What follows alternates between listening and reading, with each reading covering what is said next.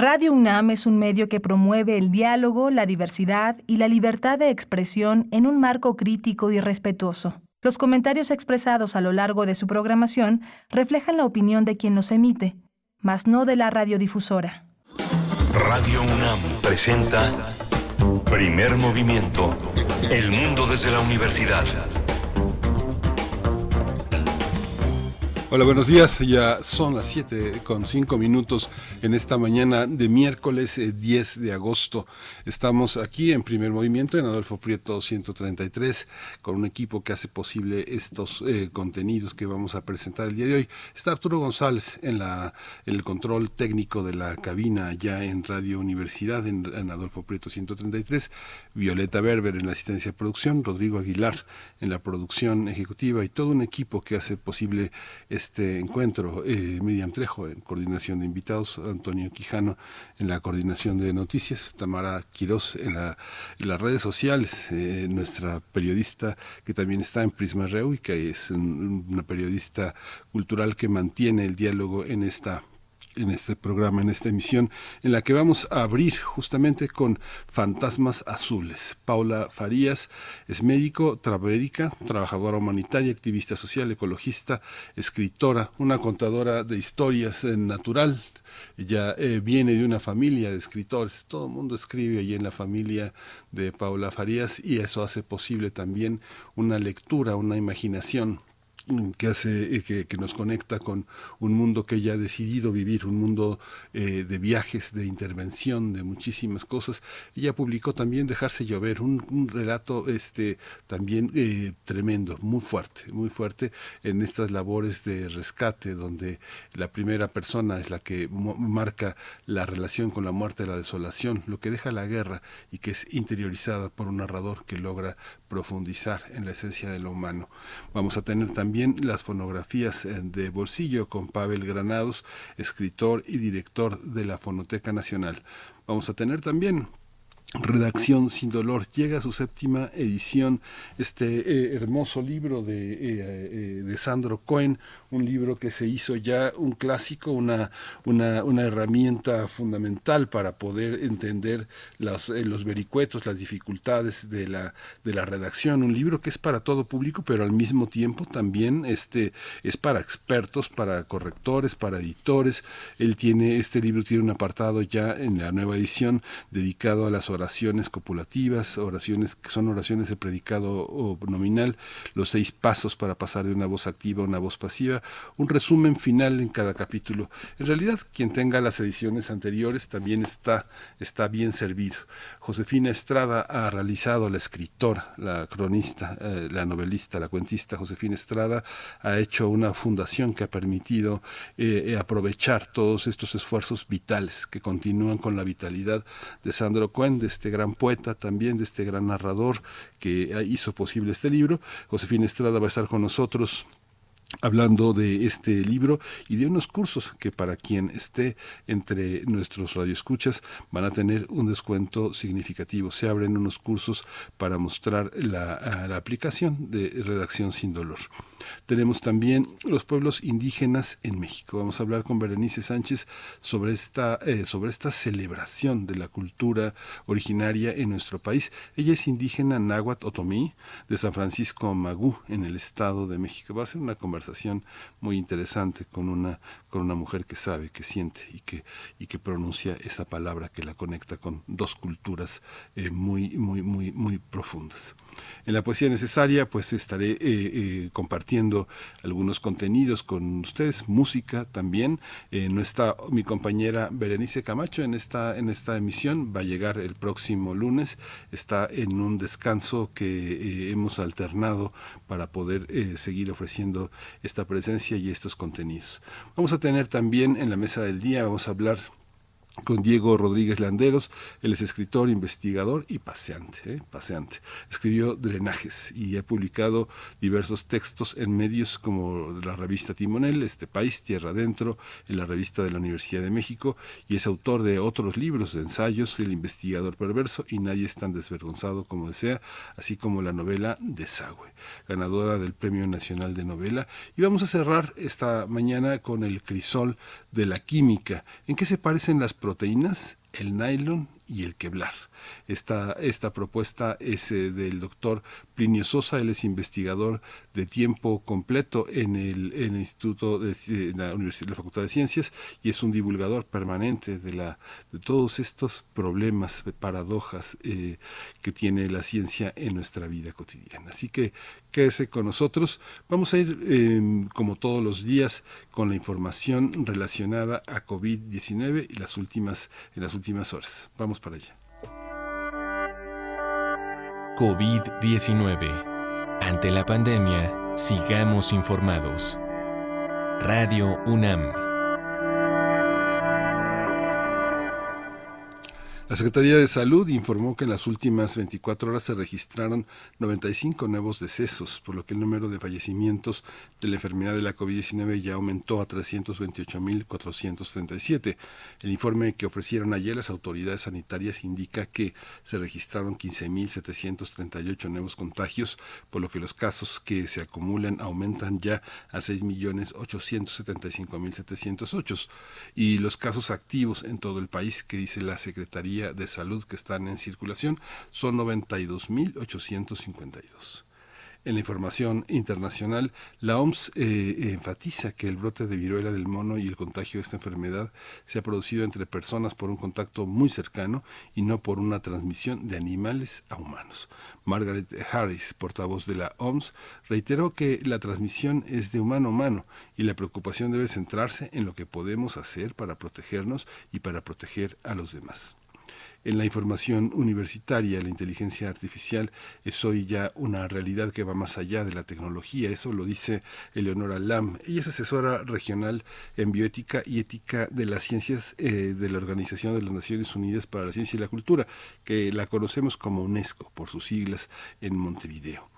Eh, participó eh, Leonora Lam en un foro que se llama Inteligencia Artificial, primeros resultados, que fue organizado por la UNAM y la empresa Huawei. Dijo que incluso su aplicación va en aumento en el área de salud.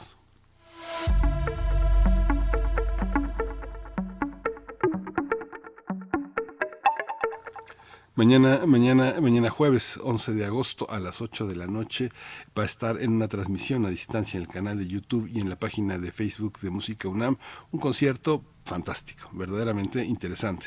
Es un es Transfrontera Brasil que va a presentar el trabajo de un trío brasileño muy muy interesante, Meta Meta, que en lengua yoruba quiere decir tres en uno. Se trata de una propuesta que fusiona géneros tradicionales de música brasileña y diversos eh, lenguajes jazzísticos. No se lo puede perder, es verdaderamente parte de las actividades que Música UNAM le ofrece a, a, nuestro, a nuestra comunidad universitaria, pero por supuesto más allá y más allá de las fronteras nacionales al colocar en YouTube este, este tema que es eh, muy, muy, muy interesante. Le va, le va a gustar una hora de música interesantísima. Vamos a arrancar esta mañana con música. Vamos a escuchar Persiana Americana de Soda Stereo.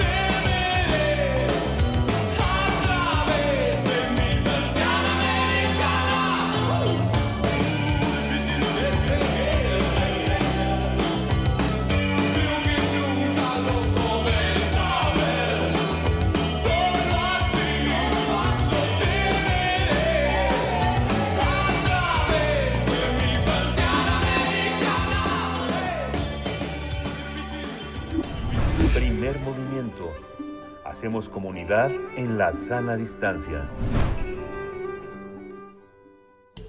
Toma nota y conoce nuestra recomendación literaria.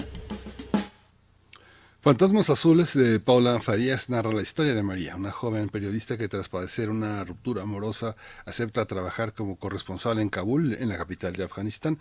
Los hechos están eh, eh, ubicados en 2001, en una época de conflicto, mujeres con burka, con eh, una experimentación de la invisibilidad, de ser vista, de no ser vista, pero al mismo tiempo la invisibilidad de ser ignoradas, un fantasma azul, en pocas palabras.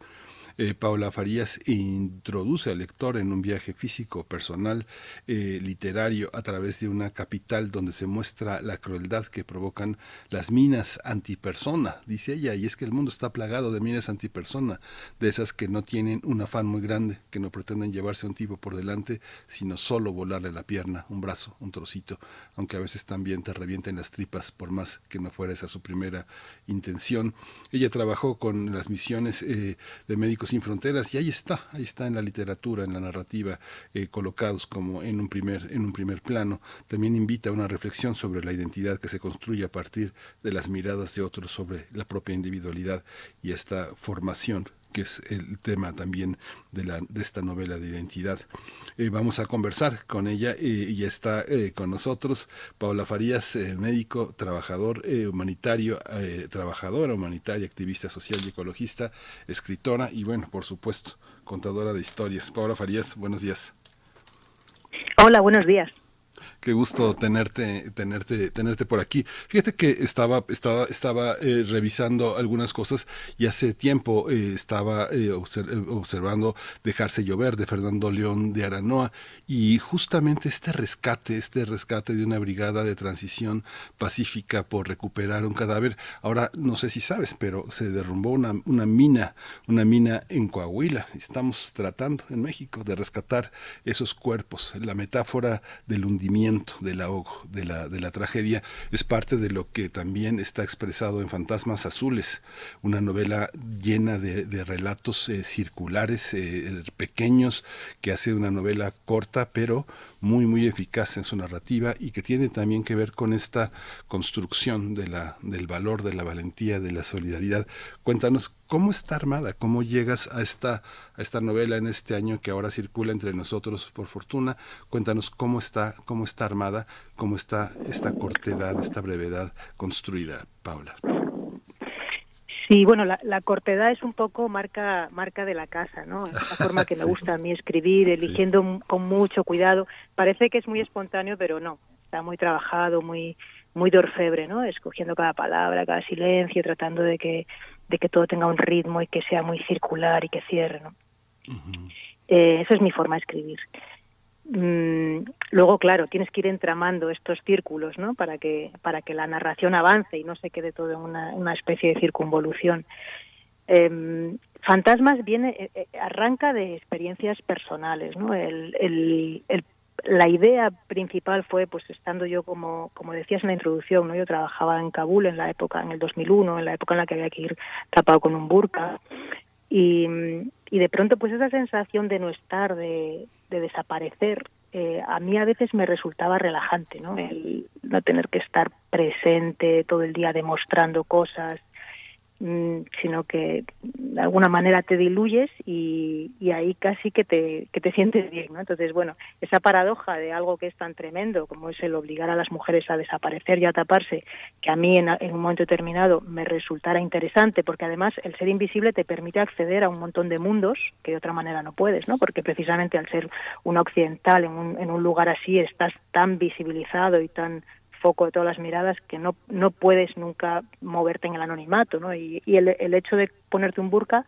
te convierte no solo en anónimo, sino en invisible. Entonces, bueno, esa, esa posibilidad es, me resultaba muy, muy interesante y, y, y, la paradoja de encontrarme yo a gusto en eso, pues me dio un poco pie al, al, al primer personaje que es María y a esa reflexión de hasta qué punto nos hace falta la mirada de los demás para construirnos, hasta qué punto somos o no somos según quien nos mira o no nos mira, cómo, cómo cambiamos, ¿no? Según esa mirada del, del otro y cómo nos construimos ahí.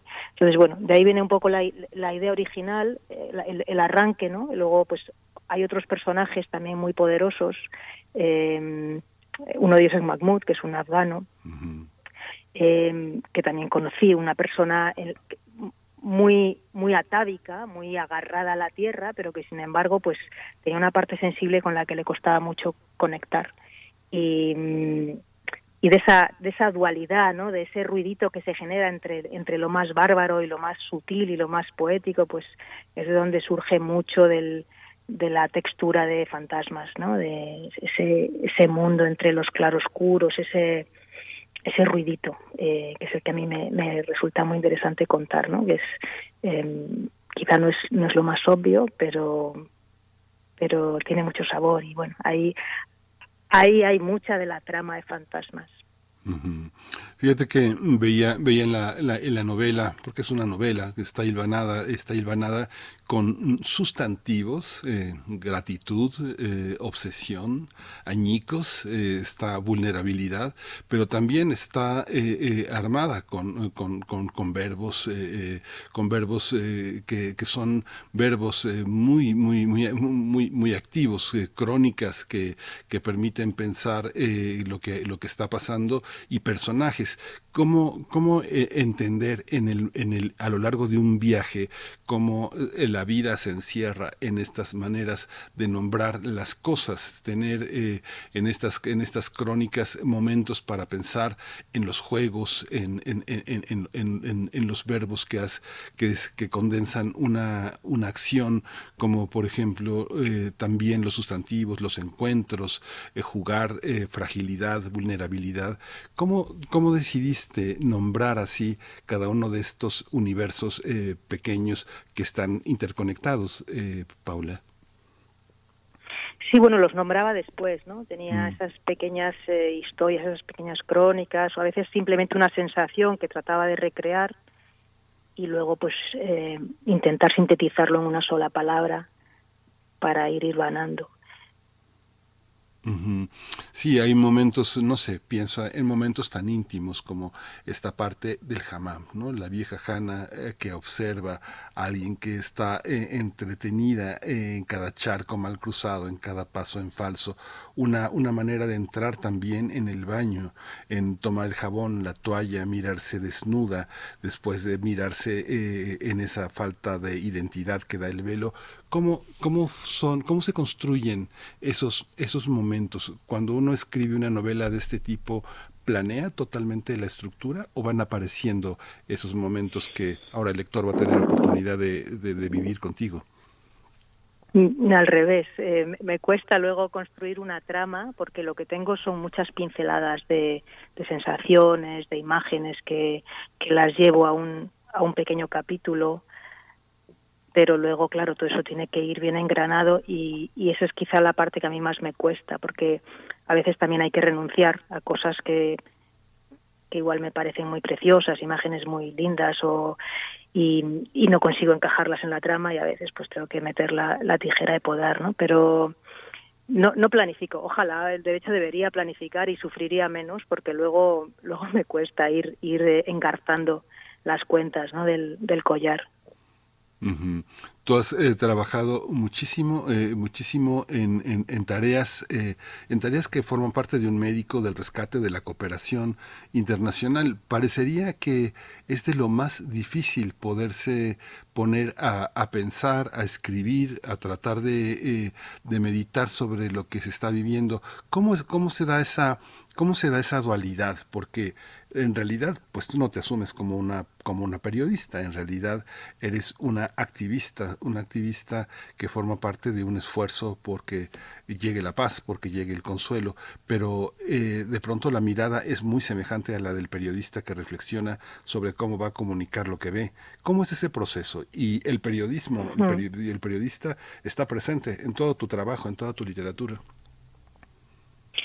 Sí, bueno, más que periodismo es, eh, ese afán de narrar. ¿no? Yo, yo soy hija de escritor, soy de familia de escritores. En casa siempre nos hemos construido el mundo narrando, nos hemos contado todo, eh, llevando todo casi a un cuento. ¿no? Entonces, yo cuando viajo, cuando estoy, bueno, cuando vivo en general, no, voy, voy narrándome muchas cosas voy tratando de buscar la palabra precisa y bueno, luego viene el ejercicio de sentarse, coger un, lápiz y ponerse a escribir eh, de forma más, más concreta, pero el, el vivir en una narración, el tratar de ver lo que ocurre, tratar de ver el cuento que hay debajo de, lo que te rodea, ¿no? Tratar de construir esos personajes más allá de, la mirada más obvia, ¿no? Tratar de construir el, que hay debajo de esa, de esa gente que te encuentras, eh, es algo que hago de forma de forma natural desde, desde que soy niña, porque en, casa siempre estábamos así, ¿no? escribiendo, contándonos un poco el mundo unos a otros en esa, en esa fórmula. Y bueno, a mí me, me resulta parte de mi estar en el mundo, estar con un, con un lápiz y un papel. Eh, entonces, en mitad de esos caos, de esa, de esa tensión, de esos momentos de frenesí de trabajo, es verdad que a veces de momentos muy duros, pues eh, hay quien se sienta y, no sé, se pone música, yo me siento y cojo mi lápiz y, escribo lo que ha ocurrido o, el cuento que me ha parecido ver ahí debajo o, las imágenes que me rodean, trato, trato de darles forma con palabras que me, me ayuda a aterrizar el mundo y a, a sentirme parte.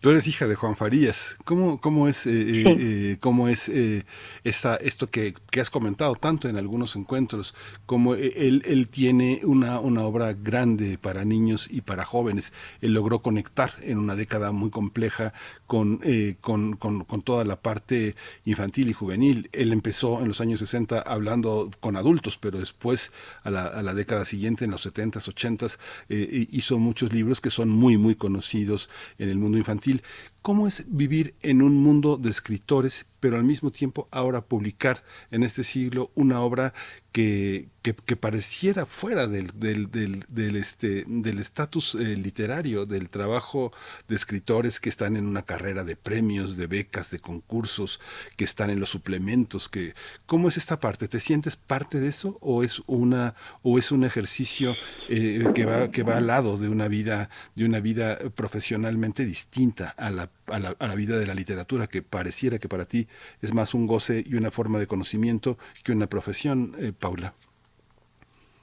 Bueno, es, es un goce, pero yo casi que diría que lo que más soy, eh, más allá de médico, cooperante y todo lo demás, lo que, lo que soy de verdad, de cuando cuando cierro la puerta y me quedo yo conmigo misma, lo, donde más me identifico es escribiendo, encontrando las palabras y jugando con ellas, ¿no? Es, tengo esa conexión también. Mi padre ya hace años que murió, pero yo tenía una, una conexión muy fuerte con él y, bueno, eh, escribir es mi forma de estar en el mundo.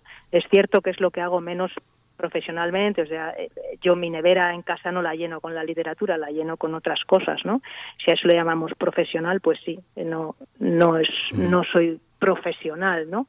Pero lo que más en serio me tocó en esta vida, yo creo que es eh, escribir, o sea, el, esmero que le pongo yo en decidir dónde va una coma o dónde dónde va un determinado adjetivo yo creo que no se lo pongo a, ninguna otra actividad, ¿no? Porque es lo que lo que de verdad me sale de dentro, es el ese, esa forma de estar en el mundo eh, jugando con las palabras y construyendo mundos con ellas. Sí, es muy interesante porque finalmente la, la, la literatura fuerte, la literatura más, eh, más colocada ya en el mundo literario, eh, la publicaste después de su muerte. Publicaste un cuento infantil en 2004, Juan fallece en 2011 y, prácticamente es como, como, una, como, la, como la continuidad de una vida de, de imaginación, porque bueno, eh, hay que decirle a nuestros radioescuchas que entre el 98 y 2001 fuiste marinero a bordo de varias expediciones en Greenpeace, luego de 99 perteneciste a Médicos Sin Fronteras, eh, has estado en distintos eh, eh, momentos en Kosovo, en Guayarat, en India, en BAM, en Irán, has estado fundamentalmente, no has estado presentando libros, has estado en el territorio de la, de la acción, cómo, cómo ha sido este, también este, es, este mundo, cómo recuperar esas experiencias para un ambiente en el que finalmente, por ejemplo, tienes a una, una, tarde, una tarde aromática de café y tostadas con María en Madrid, cómo, cómo se regresa de esos mundos a, a una tarde apacible de lectura y de recogimiento para escribir, eh, Paula.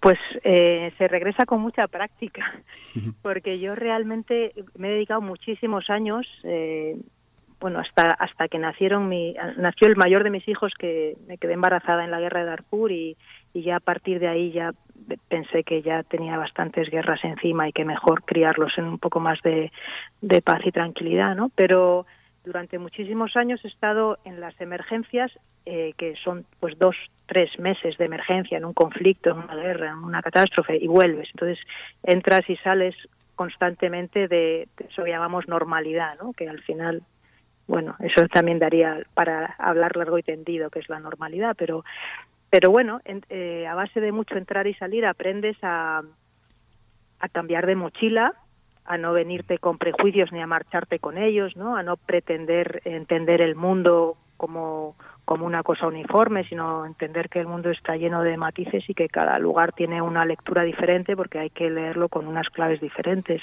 Entonces, cuando llegas a Madrid no puedes estar pensando en todo lo que ha ocurrido en la guerra de, Angola y en las carencias que hay ahí, porque entonces entonces no vives tampoco en Madrid, ¿no? Eh, y al revés, no puedes llegar a la guerra Angola pensando en lo que es la vida en, una gran ciudad. Es decir, que hay que, hay que saber cambiar de mochila, cambiar de gafas eh, y sumergirte en, cada una de las realidades con, con, toda, con todas las tripas y todo el corazón, eh, sin estar siempre pensando en, en, en el otro lugar, ¿no? Porque entonces, primero que no eres muy eficaz en tu trabajo y luego, pues que al final la vida es eso, ¿no? Eh, un montón de pequeños mundos y tener la suerte de poder transitarlos, pues es un lujazo. Y, viajar entre ellos eh, con una mochila llena de prejuicios, pues mm, es una, es una lástima, ¿no? Porque no te permite disfrutarlos.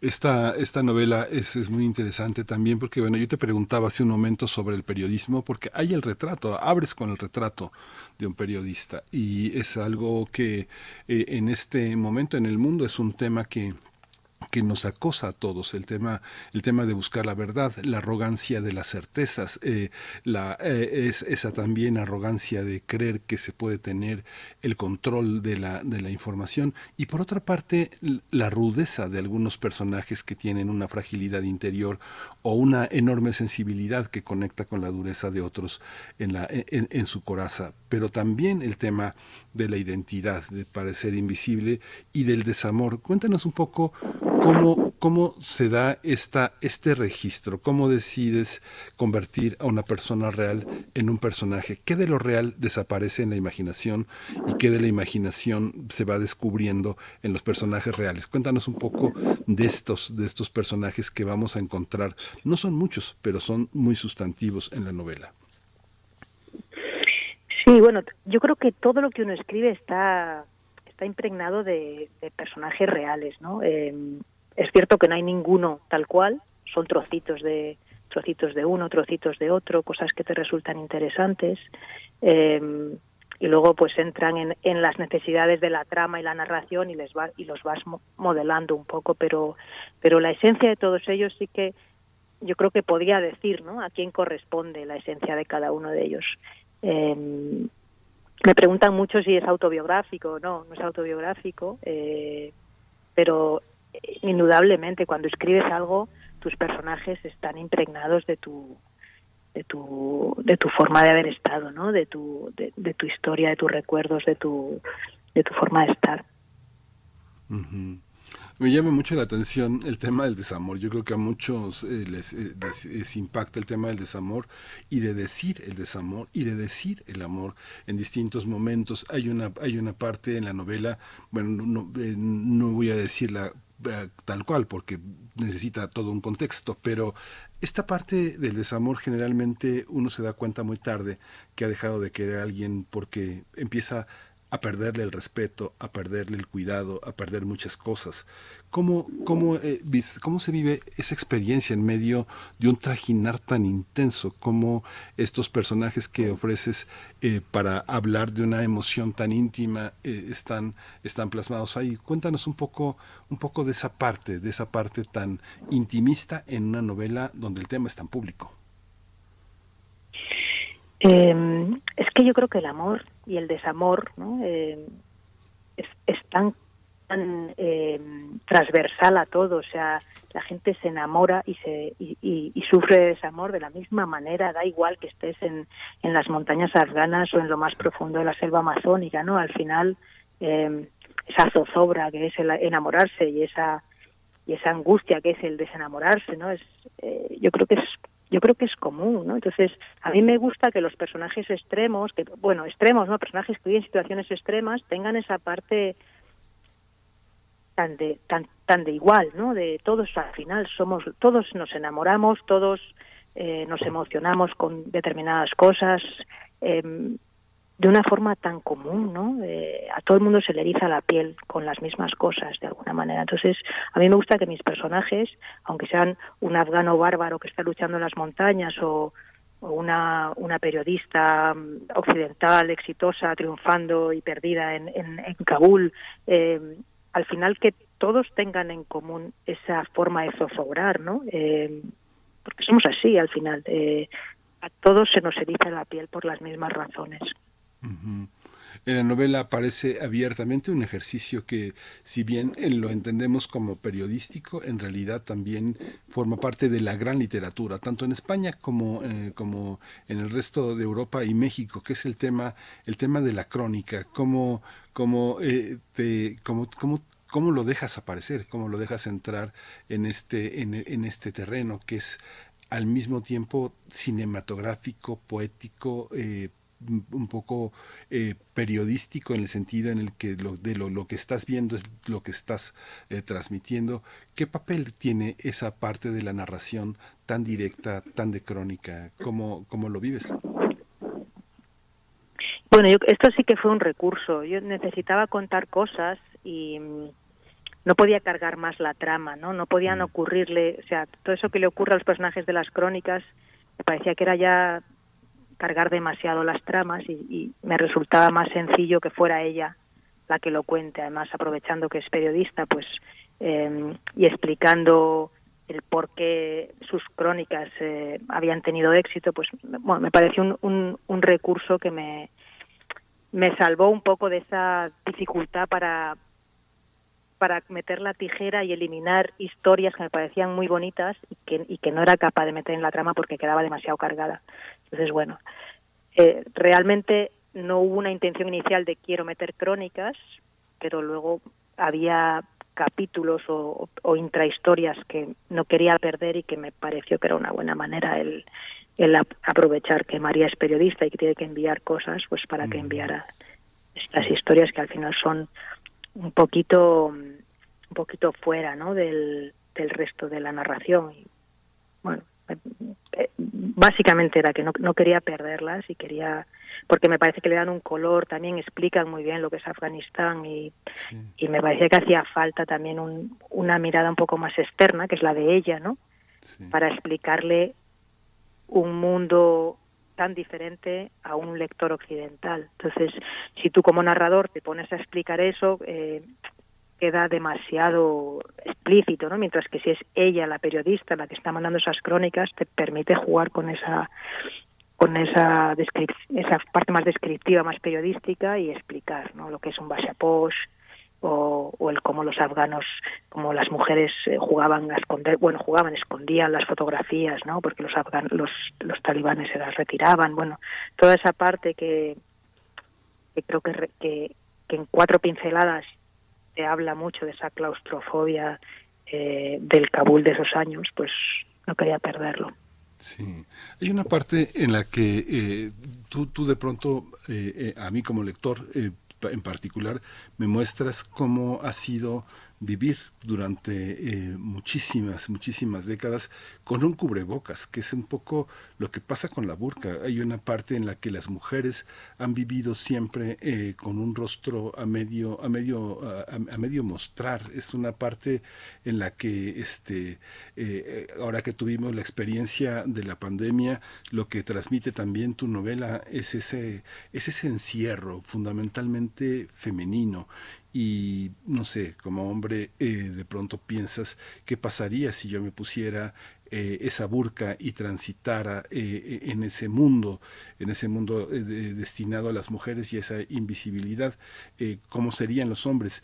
Un poco esta, esta visión ¿Cómo eh, esto que te estoy diciendo te hace sentido, Paula? ¿Te hace sentido pensar que hay una escritura particularmente de lo femenino para poder comunicar este mundo? Bueno, eh, no sé si particularmente de lo femenino. Es cierto que con el burka y en ese mundo afgano accedes a un mundo absolutamente femenino, ¿no? Lo que ocurre en un baño, lo que ocurre en una cocina, lo que ocurre cuando las mujeres están fuera de la vista de los hombres y es cuando se descubren, eso los hombres no tienen acceso a ello, ¿no? Entonces, sí que hay una parte que puedes narrar precisamente porque eres mujer y has podido verlo. Pero pero bueno, más allá de eso, no no sé si eh, si un hombre pudiera de la misma manera, ¿no? Ponerse un burka y entrar y verlo, pues podría escribir eh, las mismas cosas, ¿no? No, no, no creo que haya una una escritura particularmente femenina, más allá de que solo las mujeres tienen acceso a ese, a ese mundo. El umbral eh, que se cruza cuando se pone una burka por parte de una mujer es el mismo que cuando se quita una mujer afgana la burka y entra al umbral de Occidente. ¿Tú crees que tenga las mismas eh, sentido la direccionalidad de uno y otro camino? Mm, no. No, no, no. Cuando una mujer afgana se quita el burka, entra a un mundo bueno, entre comillas, de igualdad, ¿no? Entre comillas, porque también se nos llena mucho la boca hablando de, de estos, de estas culturas, ¿no? Eh, pero bueno, las nuestras también tienen, ¿no? Esa, esa, ese tremendo machismo, esa tremenda forma de entender la masculinidad como, como la separación, ¿no? Pero pero no tiene nada que ver. O sea, ponerte un burka es eh, primero convertirte en invisible y luego quitarte un burka dentro de su sociedad es quitártelo dentro de, un entorno donde solo hay mujeres. Por eso era tan maravilloso lo de los baños, ¿no? Porque de pronto las mujeres ahí estaban libres, ¿no? Libres de todo, eh, manifestándose con, con total naturalidad y soltura. No sé, era era muy lindo de ver el contraste, ¿no? Eh, y, y bueno, eso, eso claro, evidentemente solo puede ver una mujer, eso un hombre no puede entrar. Sí, qué interesante.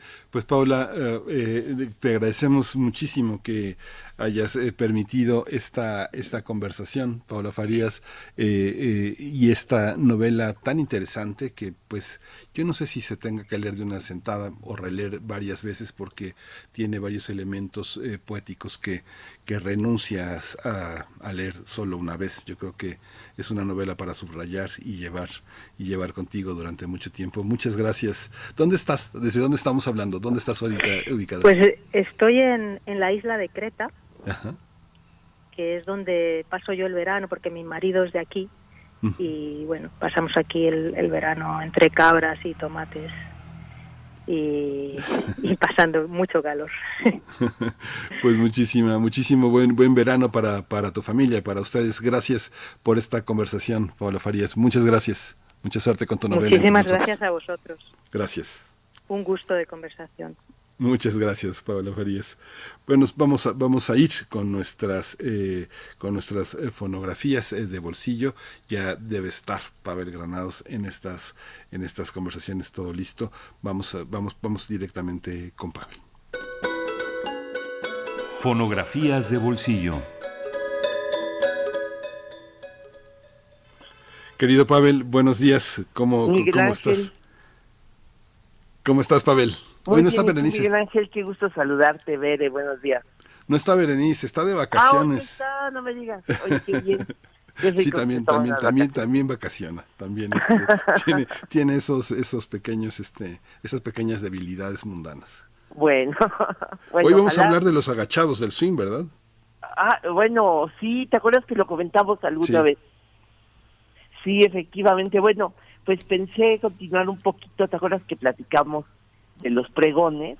Y fíjate que pues estaba pensando un poco de cómo se ha reflejado la comida en la música. Bueno, curiosamente, bueno, cada, son sus discursos este pues paralelos porque bueno, yo no se puede chiflar y comer pinole al mismo tiempo, ¿no? Pero pero básicamente sí la la música forma parte pues de las festividades gastronómicas, pero curiosamente pues no ha sido tampoco un tema así muy agotado eh, o muy presente en la en la música y sin embargo pues hay grandes momentos de la música dedicados a la comida. Bueno ya nos acordamos por ejemplo naturalmente si uno se pone a pensar la merienda de Cricri o bueno Papá Elefante que también llega temprano a comer y algunos otros eh, músicos. Fíjate que curiosamente un músico mexicano que creo que tenía una incluso te, escribió un texto acerca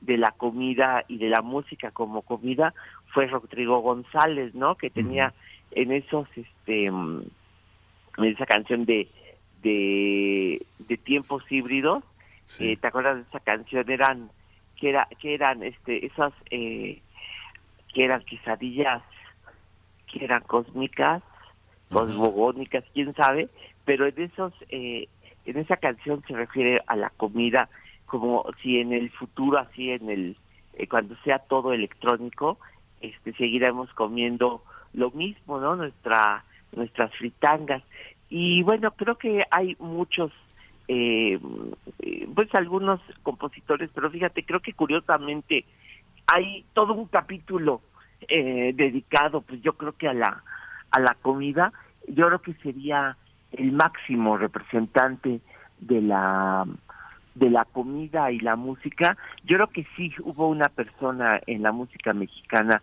que sí le entró de veras duro al, y bien al tema y es Chava Flores. O sea que Chava Flores sí, él, él en su en sus composiciones desde los pulques de Apan, eh, la taquiza, en fin, en bastantes de sus canciones sí, de plano, él sí, eh, eh, se puede hacer todo un estudio de lo que él decía de la comida, ¿no? Creo, creo que sí, pero creo, yo pienso que el, el gran, la gran cantera de donde está la, pues la, la, la relación entre la música y la comida, pues está en las coplas populares, ¿no?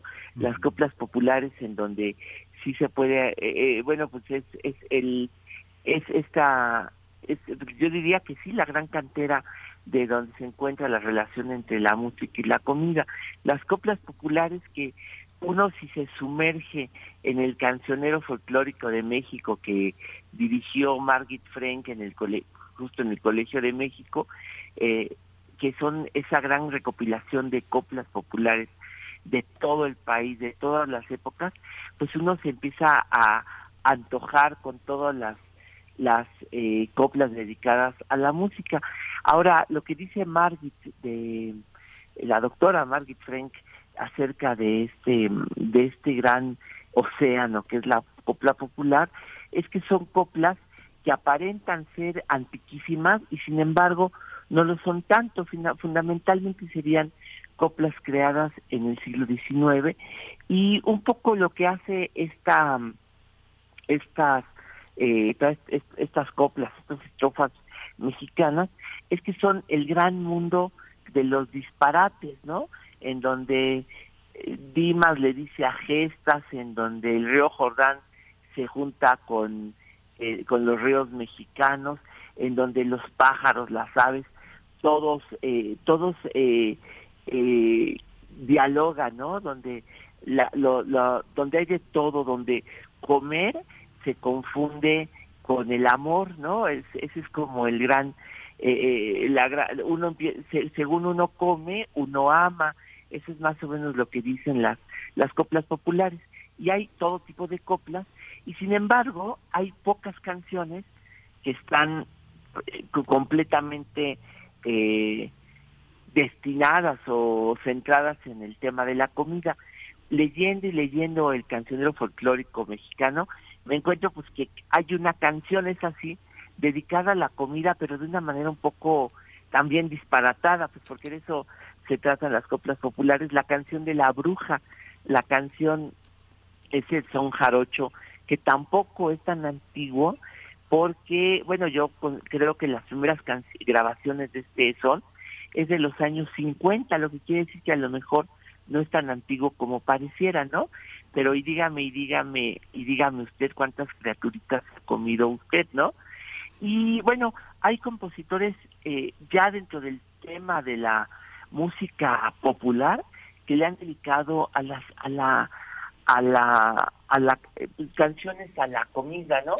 Por ejemplo, Tomás Méndez, el de Cucurucucu Paloma, el de Paloma Negra, tiene una canción muy curiosa que le gra creo que es de hecho su primera canción eh, que él compuso, que se llama Las enchiladas.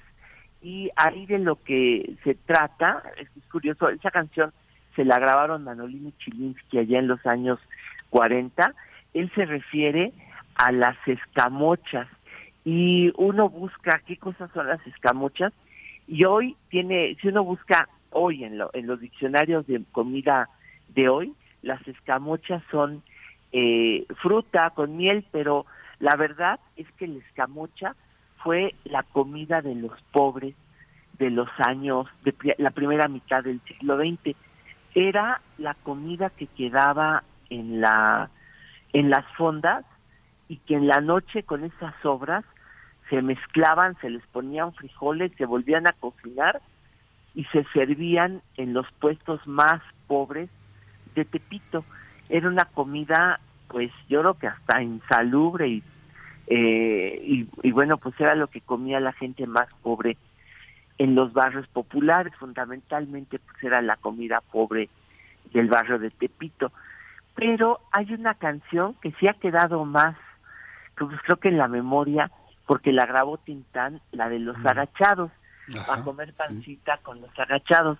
Pero fíjate, Miguel Ángel, que esa es una canción que, bueno, siendo, la grabó pues, naturalmente con el carnal Marcelo Tintán, pero es una canción que ahí buscándole, buscándole, es también una referencia a Tepito, en donde si uno empieza a buscar de pronto la iconografía de los años 20, de los años 30, empieza uno a ver que efectivamente en Tepito la había puestos que pues no eran tan cómodos como los de hoy con su banquito, sino que de plano uno se sentaba a comer agachado en las calles de, pues, de la colonia Morelos, en donde de pronto se ve uno que están ahí los sanafres, que están ahí comiendo pues cosas en, en el piso y que de plano eso fue eh, común común en la en la eh, en las calles del del, pues, del centro de la ciudad.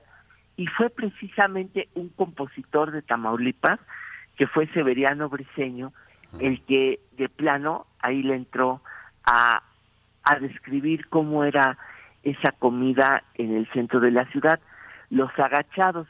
Bueno yo quiero decir que no sé mucho de Severiano Briseño Severiano Briseño fue uno de los compositores pues importantes allí en la primera mitad del siglo XX, que tenía su trío, su trío de Tamaulipeco, que fue un hombre que hizo la canción esta de los agachados, pero la otra canción célebre que él hizo fue el, el sinaloense, eh, desde Nabolato vengo, dicen que nací en el roble, esa canción es de es la otra canción eh, pues yo creo que incluso la más eh, eh, popular de las canciones que hizo Severiano Briceño Severiano Briceño que nada más estuvo creo que a lo largo de su vida creo que nada más estuvo unas horas en Sinaloa porque bajó al aeropuerto tenía que transbordar.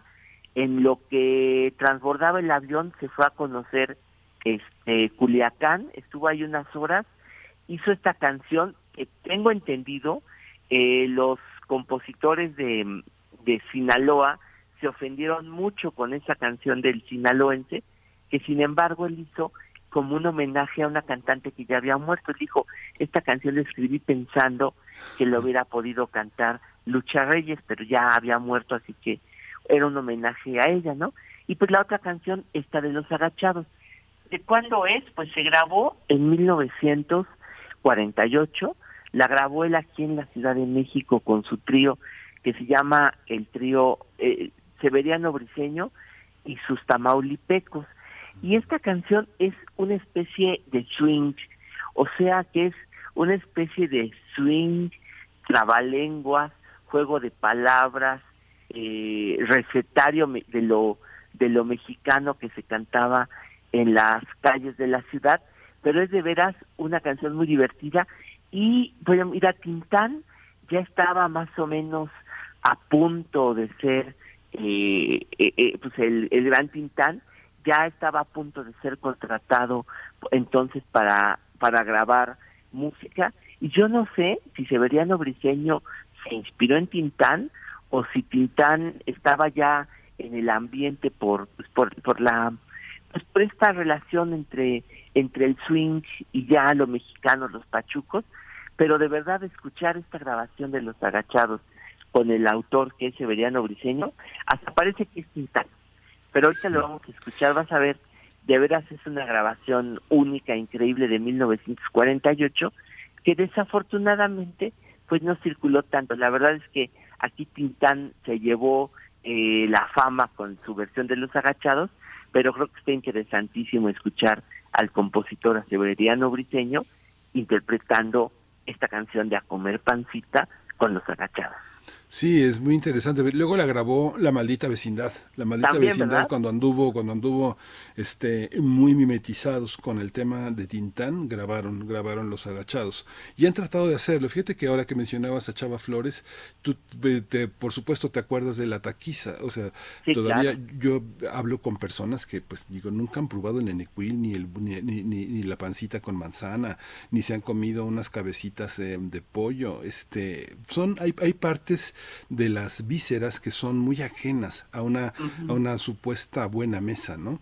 Este, eh, las mollejas, los higaditos, todo lo que venden a veces en, en algunos puestos muy populares de pollos rostizados, los, los, los, los, este, los eh, eh, pescuecitos bien dorados, las mollejas, los higaditos, este, toda esa parte la rechaza mucho una clase social, ¿no? Una, una, una especie de buen gusto. ¿no? Sí, y que curiosamente nuestros compositores sí, sí, sí probaron y sí tuvieron la experiencia y sí la transmitieron en sus canciones, ¿no? Sí, la taquiza de, ya la pondremos, la taquiza de Chava Flores es increíble, porque además, este, si tú te acuerdas, eh, eh, la tapatía del personal, este, también eh, Julio Aro va con una chica y también eh, Chava Flores va con una pareja, va con una mujer, las dos hambrientas y este, no les alcanza, este, se comen todo. Es muy interesante, pero bueno, vamos a escuchar la versión para despedirnos de esta hora y nos quedamos, nos quedamos picados, ahora sí que picados, eh, Pavel. Muchas gracias.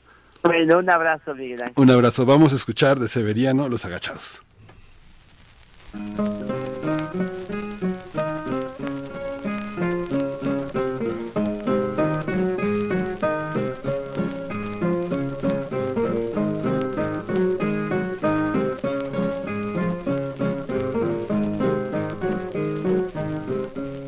Comer pancita con los agachados que vengo muy crudo a... De todo tengo, señor. La tengo suave, muy bien calientita, con su callito sabroso y gordito, su cebollita muy bien picadita. Chicharrón muy picosito como a usted le va a gustar. Chayotitos muy tiernitos en su mole de pipián. Romeritos calientitos con tortas de camarón. También tengo mole de olla sazonado con cilantro, con su rama de pasote, con su flor de calabaza, soponote y verdolagas, frijolitos, calduditos, con chilitos, picaditos, tortillitas calientitas, sacaditas del comal. A comer pancita con los agachados, que vengo muy crudo. De todo tengo, señor. La tengo suave, muy bien calientita, con su gallito sabroso y gordito, su cebollita muy bien picadita. Chicharrón muy picosito como a usted le va a gustar. Chayotitos muy tiernitos en su mole de pipián. Romeritos calientitos con tortas de camarón. Síguenos en redes sociales. Encuéntranos en Facebook como Primer Movimiento y en Twitter como arroba PMovimiento. Hagamos comunidad.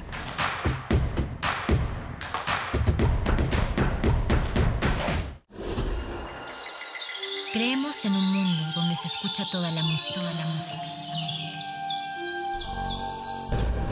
donde el conocimiento esté abierto al mundo,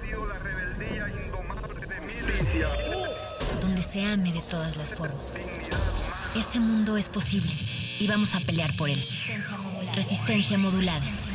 De lunes a viernes, de las 20 a las 23 horas, por el 96.1 de FM, Radio UNAM. Experiencia sonora. Las niñas, niños y adolescentes de México tenemos un superpoder. No, no es volar, ni una supervelocidad. Nuestro superpoder es que nuestra voz se escuche en todo México. ¿Y sabes para qué nos sirve? Para que quienes toman decisiones en este país nos escuchen y juntos podamos moldear un mejor futuro.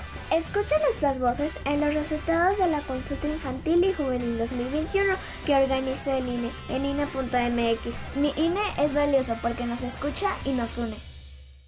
Mafioso, narco, cocinero, buchona, dealer, mula no importa cómo te disfraces para traficar o meterte drogas químicas, de todas formas te destruyes. La sangre de las drogas nos mancha a todos. Mejor métete esto en la cabeza.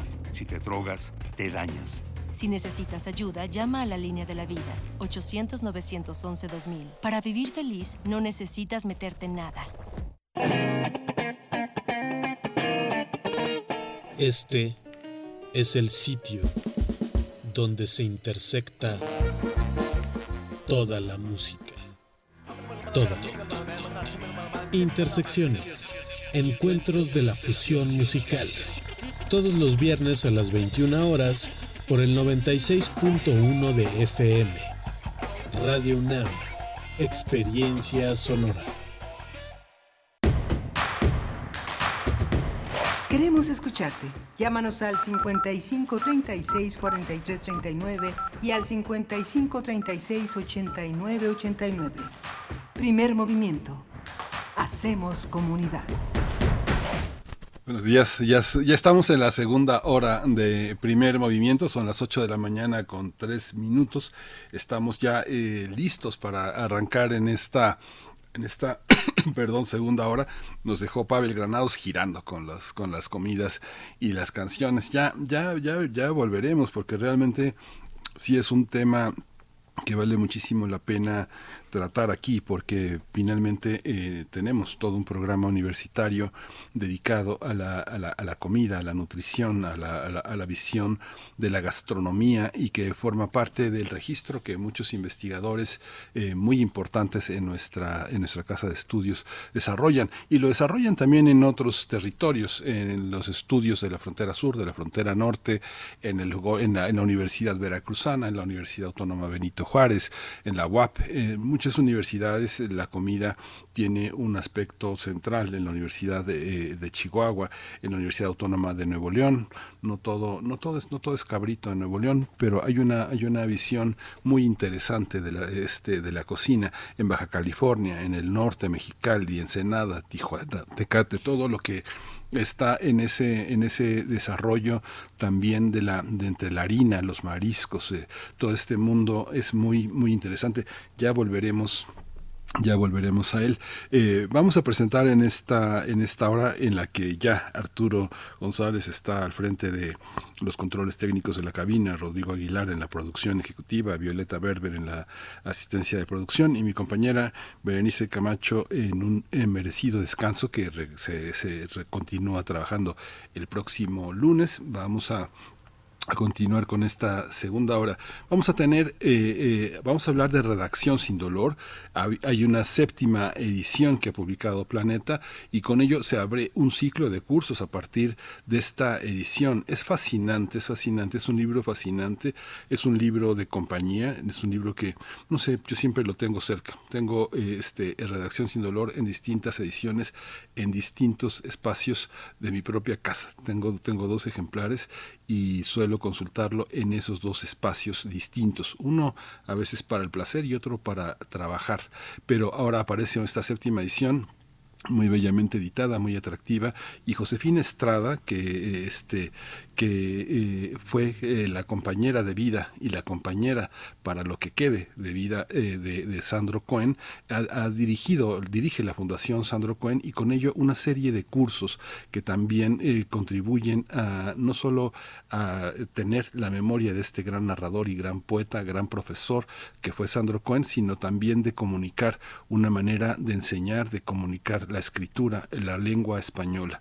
Vamos a tener también En esta segunda hora vamos a hablar con Berenice Sánchez eh, eh, de los pueblos indígenas de México a partir de esta conmemoración que fue ayer, esta visión del mundo indígena. Berenice es eh, indígena náhuatl otomí de San Francisco, Magú, en Estado de México, y vamos a tener el privilegio de poder conversar con ella sobre esta, sobre esta cuestión este, polifónica de las lenguas en México. Pero pues si la producción no dice otra cosa, pues podemos ir con nuestra nota nacional.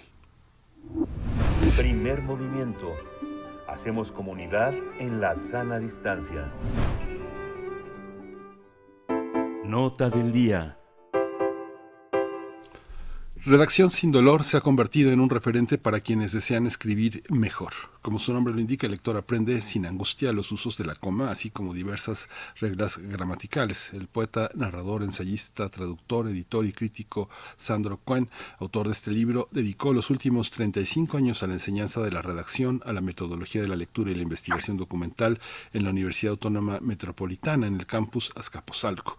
Su libro Redacción sin dolor se publicó por primera vez en 1994 y está dedicado a estudiantes, profesores, autodidactas también, debido a que se convierte en una enorme herramienta para resolver dudas respecto al idioma, para comunicarse de una manera más fluida y más precisa.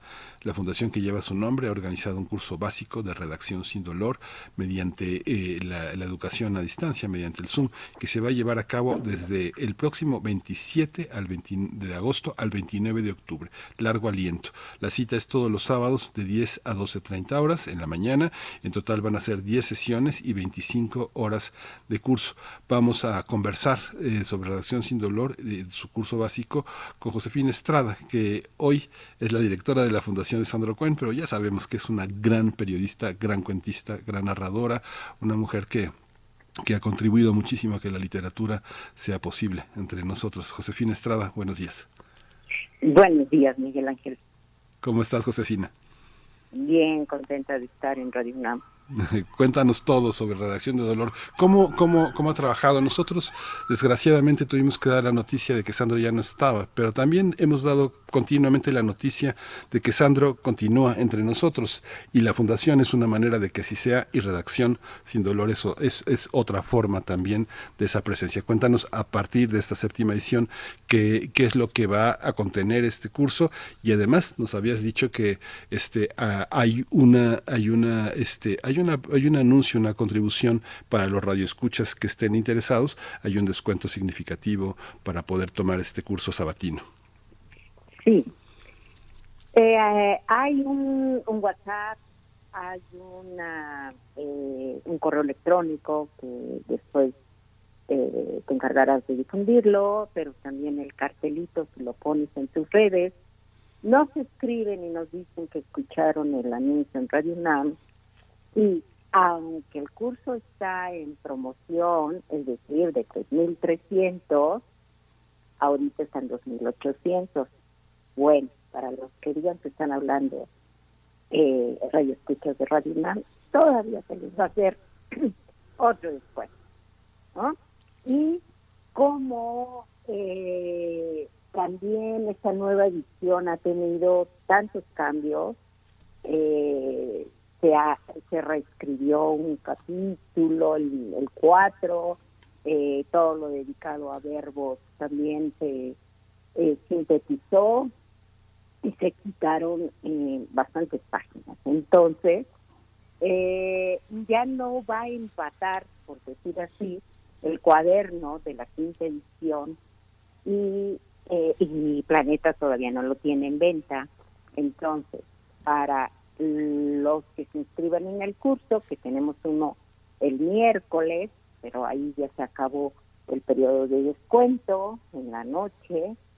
Eh, este sabatino, pues es casi a mediodía, entonces vamos a los eh, a, otorgarles el PDF del cuaderno para que puedan trabajar esto sin costo.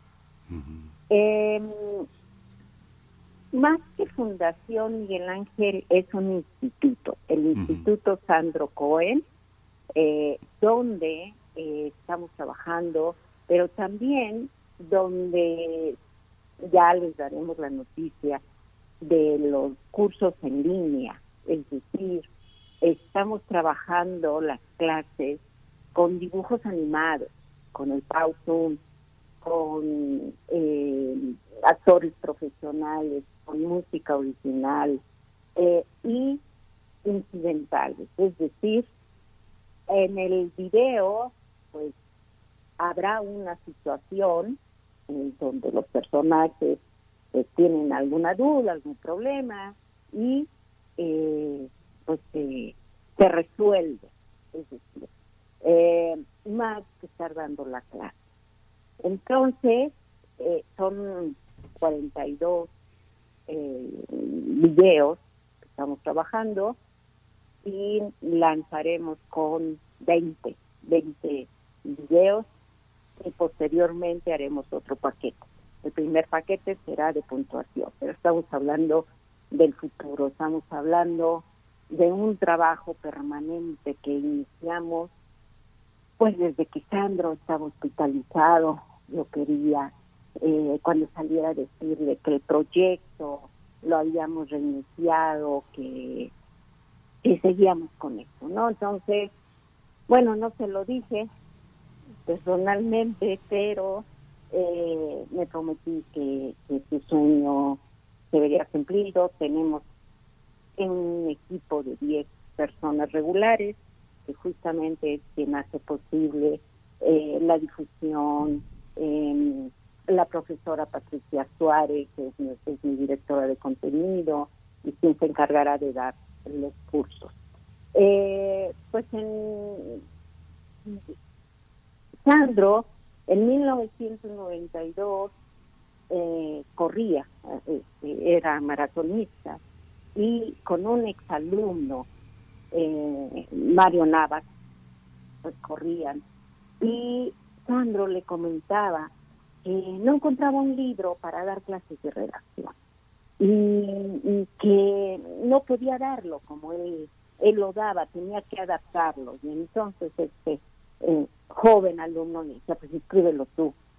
Y así pasaron dos años donde casi cada todos los días que, que corría le decía, ¿qué pasó con ese libro? Y que no sé qué. Entonces Sandro le dijo, o siempre le respondía, yo no me creo capaz de aportar nada al tema.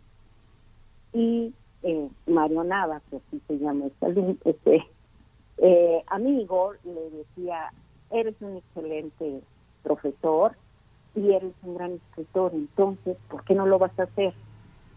Bueno, pues por ahí de 1994, Sandro eh, decide que, va a empezar a escribir, porque además hay una huelga en la, en la UAM, que ya tiene todos los libros que se han vendido, que se venden, hasta el de ortografía que lo vendía un señor muy alto, corpulento, que con un megáfono vendía el librito en las calles, en los semáforos de ortografía. Dice, y no, no, no, no, no se hace un solo libro.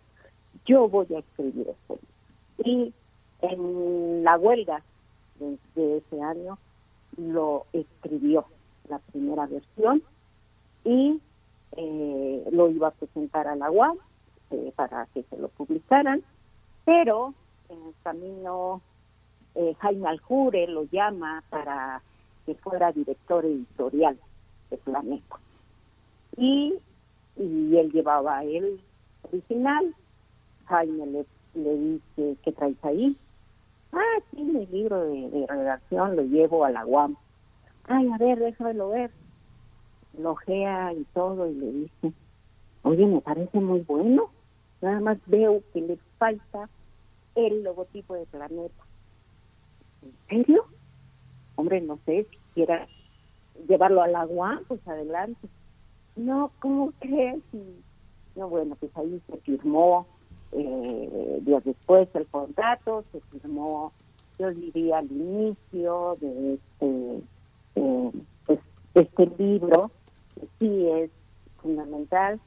Eh, pues mira, meses antes de su fallecimiento, Sandro eh, comentó, bueno, la verdad, molesto por tantas cosas que pasaban, de, era ninguneado por todas partes, era ignorado por todas partes, ¿no? Como poeta, como todo.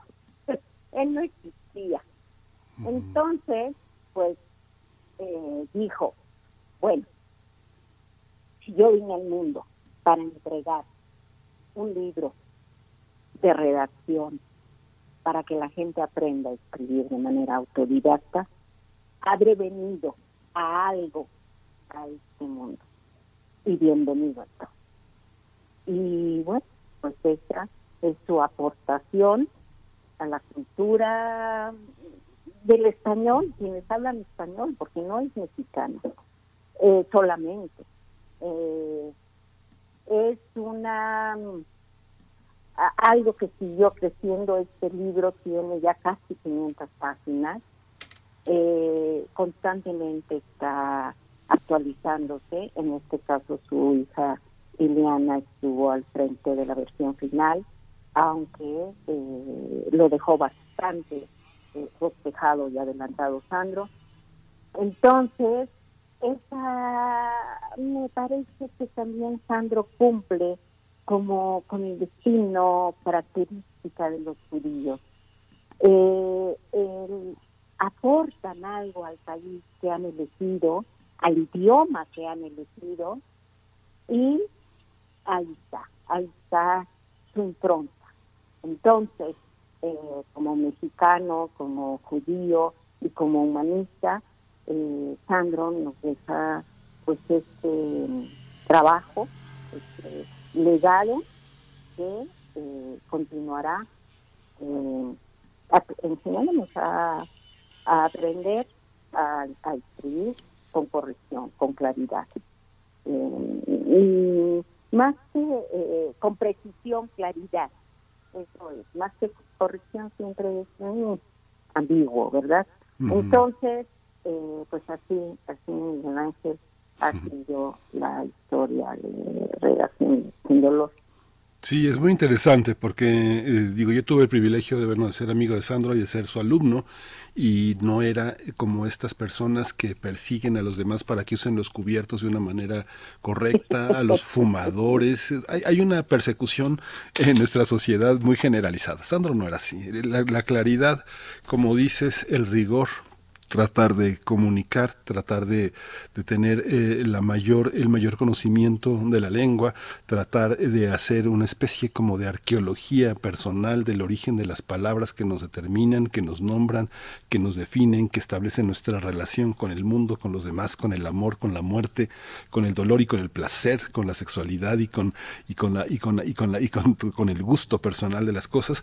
Eh, yo creo que es algo que marca también el libro, porque también Digo, tú y yo lo conocemos, es un libro que también tiene muchos ejemplos que son muy cercanos. Como bien dices, ah, hay, una, hay un conocimiento profundo también de la cultura, de la cultura literaria, de la cultura cinematográfica, de la cultura en general, que permite que los ejemplos eh, del libro, de las precisiones, sean también una, una lección extra de vida, ¿no? Es una parte que también tiene libro, porque muchos de los libros que conocemos, de, que están eh, colocados en estas áreas, pues son muy castizos o muy madrileños o muy lejanos, muy lejanos, o traducciones muy, muy, este, que van del español al inglés al español, ¿no? Son, es algo que distingue a este libro, Josefina, ¿no? ¿Tú coincides conmigo?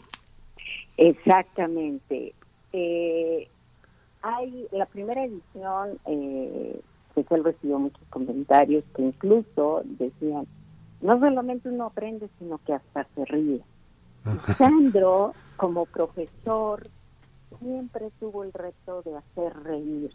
Decía que un buen maestro debía de provocar la, la risa sin dejar escrito. Era extraordinariamente escrito con sus alumnos de la UAM eh, no así con los cursos pagados, pues no pagaron, no puedo poner ponerme como con los muchachos, pero eh, decía que Luis Mario Schneider, que fue su profesor en Rutgers, eh, donde él estudió, dice que se lo admiraba, lo embelezaba, cuánto lo hacía reír.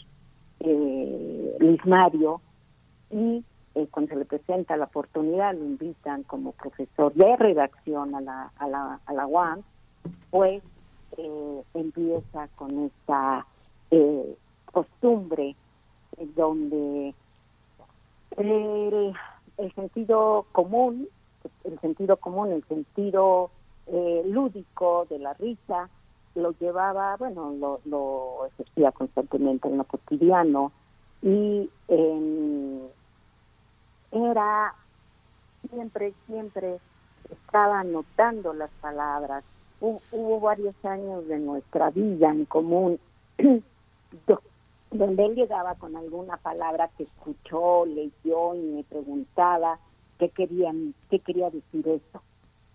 Y eh, se la contestaba, yo a su vez le llevaba palabras, sobre decía eh, modismos que yo estaba escuchando, por ejemplo, al principio de los 90 empezaron el igual y eso qué?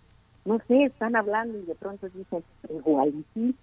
Entonces, pues agarrábamos, era ya parte de nuestro lenguaje también, ir eh, agregando estas frases que encontrábamos y bastaba con que yo le dijera una sola vez el uso de los modismos mexicanos y los usaba pero bastante bien, bastante eh, correctos. Mira, hay que recordar que él aprendió el español a los 17 años en una clase de la universidad, mm. porque es novio de una muchacha de origen español.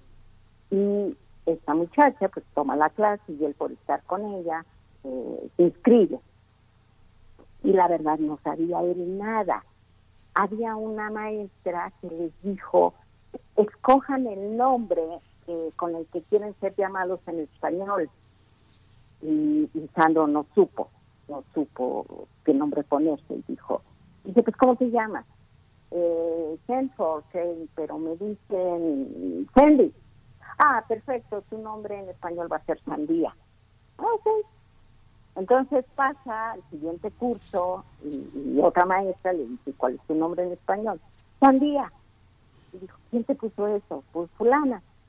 Ay, dice, qué barbaridad. Dice, Sandía es watermelon.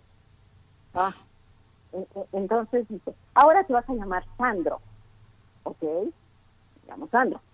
Entonces, así fue como lo obtiene el nombre de Sandro. Y eh, bueno, después se enteraría que es el nombre del de, cantante, ¿verdad? De Sandro de América, y por eso hay quien dice entonces Sandro de México. Y que yo adoré a, Sandro, a Sandro de América, uy, no, bueno, es todas, ¿no? Entonces, había una vecina que me escuchaba que yo a veces ponía canciones de Sandro, ¿no? de América. Entonces un día me regala un disco y me dice, he escuchado que esas no las tienes. Le dije, gracias. Y me dijo, pero tú te quedaste con el Sandro de Avedera. Entonces, bueno, así es el origen de, de, de también que nos dice quién era Sandro, que aprendía algo hasta el 100 y, y todavía más allá, eh, así fue como aprende el, español, por eso decía, el judío que llega y aporta al país que ha elegido. Y eh, nadie más de su familia hablaba español. Su familia era eh, solo sus hijas, yo, aquí en México, y Mario Nava, ese alumno corredor. Eh, también, cuando yo interno a Sandro, bueno, me ayuda a que me lo acepte en el ABC, porque no me lo aceptaban, tardé tres horas para que lo aceptaran. Mario ayudó a que lo aceptaran y luego Mario dijo, aquí el, el, que va a ver por Sandro es su de México. Yo soy. Sandro tiene dos hermanos en Estados Unidos. Entonces, pues nada, mi cuñado Mario, entonces eh, está hasta el día de hoy eh, cerca de nosotros, cerca de mí, protegiéndonos de muchas maneras y feliz, feliz de que esté esta, este libro que, bueno, Sandro dice para Josefina, cuando la musa lo existe, cuando la musa lo exige, es preciso escribir. Me dediqué el libro, pero yo me ando pensando que el muso fue Mario ¿no? pues así son las historias de, los libros y siempre creo que detrás de cada, de cada libro hay una historia de amor, de, de gente, de amigos que se aman y el resultado es esto.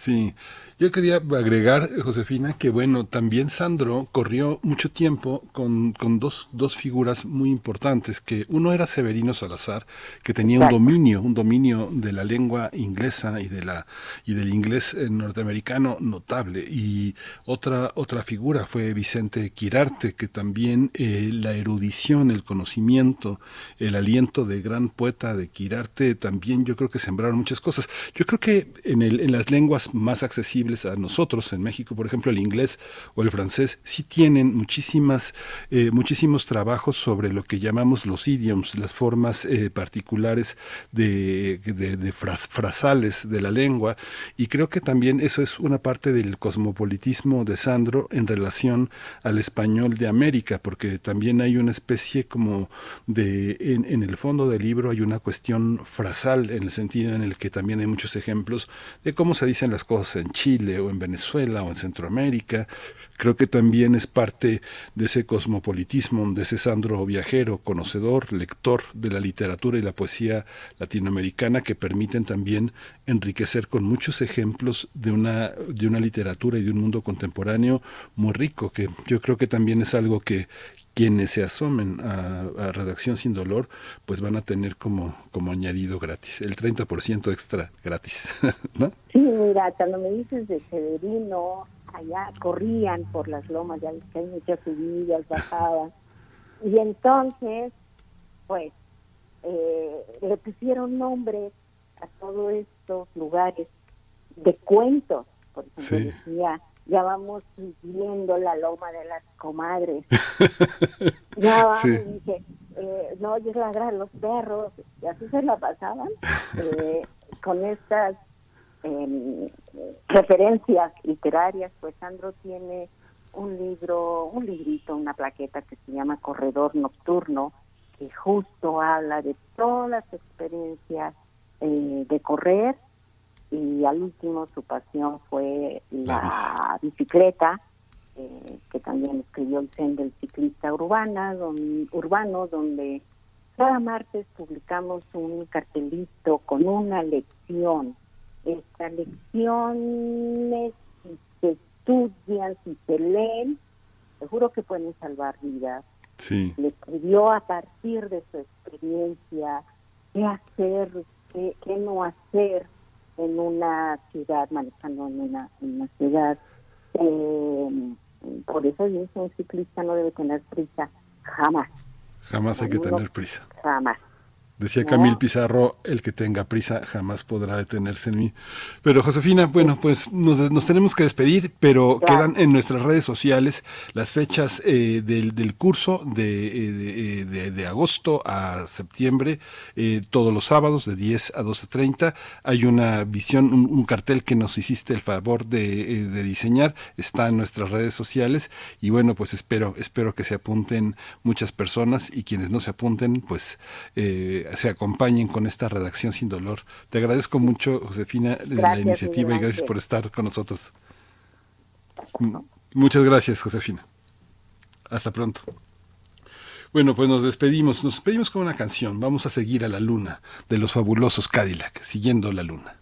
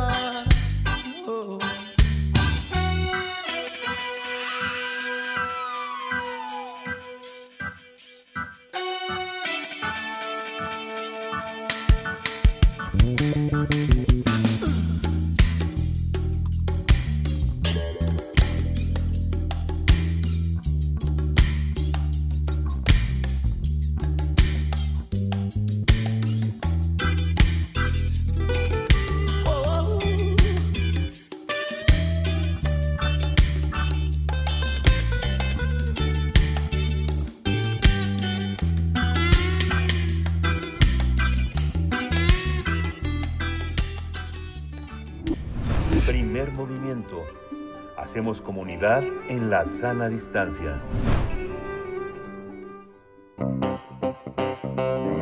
Nota Nacional.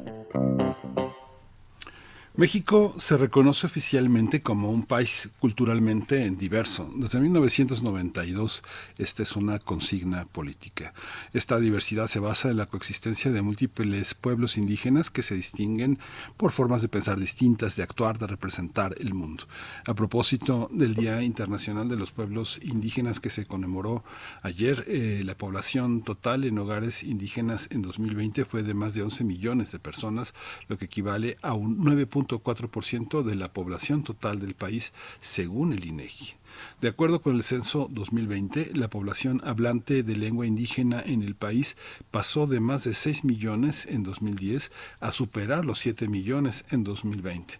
Los estados con mayor número de población hablante eh, de lengua indígena son Oaxaca, Chiapas, Yucatán, Guerrero e Hidalgo. La lengua indígena que predomina es el náhuatl. Datos eh, de la UNAM y del Sistema de Información Cultural del Gobierno de México indican que en nuestro país existen más de 60 pueblos indígenas y cada uno cuenta con sus propias tradiciones.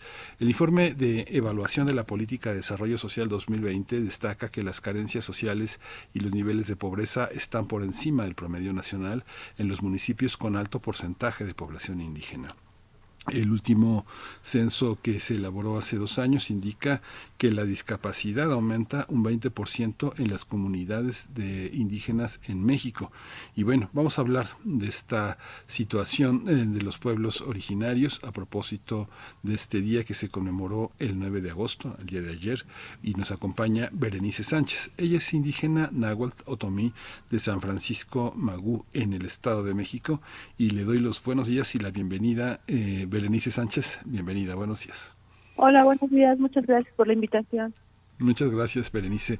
¿Cómo, cómo te tocó? ¿Cómo te tocó conmemorar y observar esta, este, esta, este día dedicado a los pueblos originarios? ¿Cómo, desde, desde tu mirador, eh, cuál es tu mirador, en qué consiste y cómo lo observaste?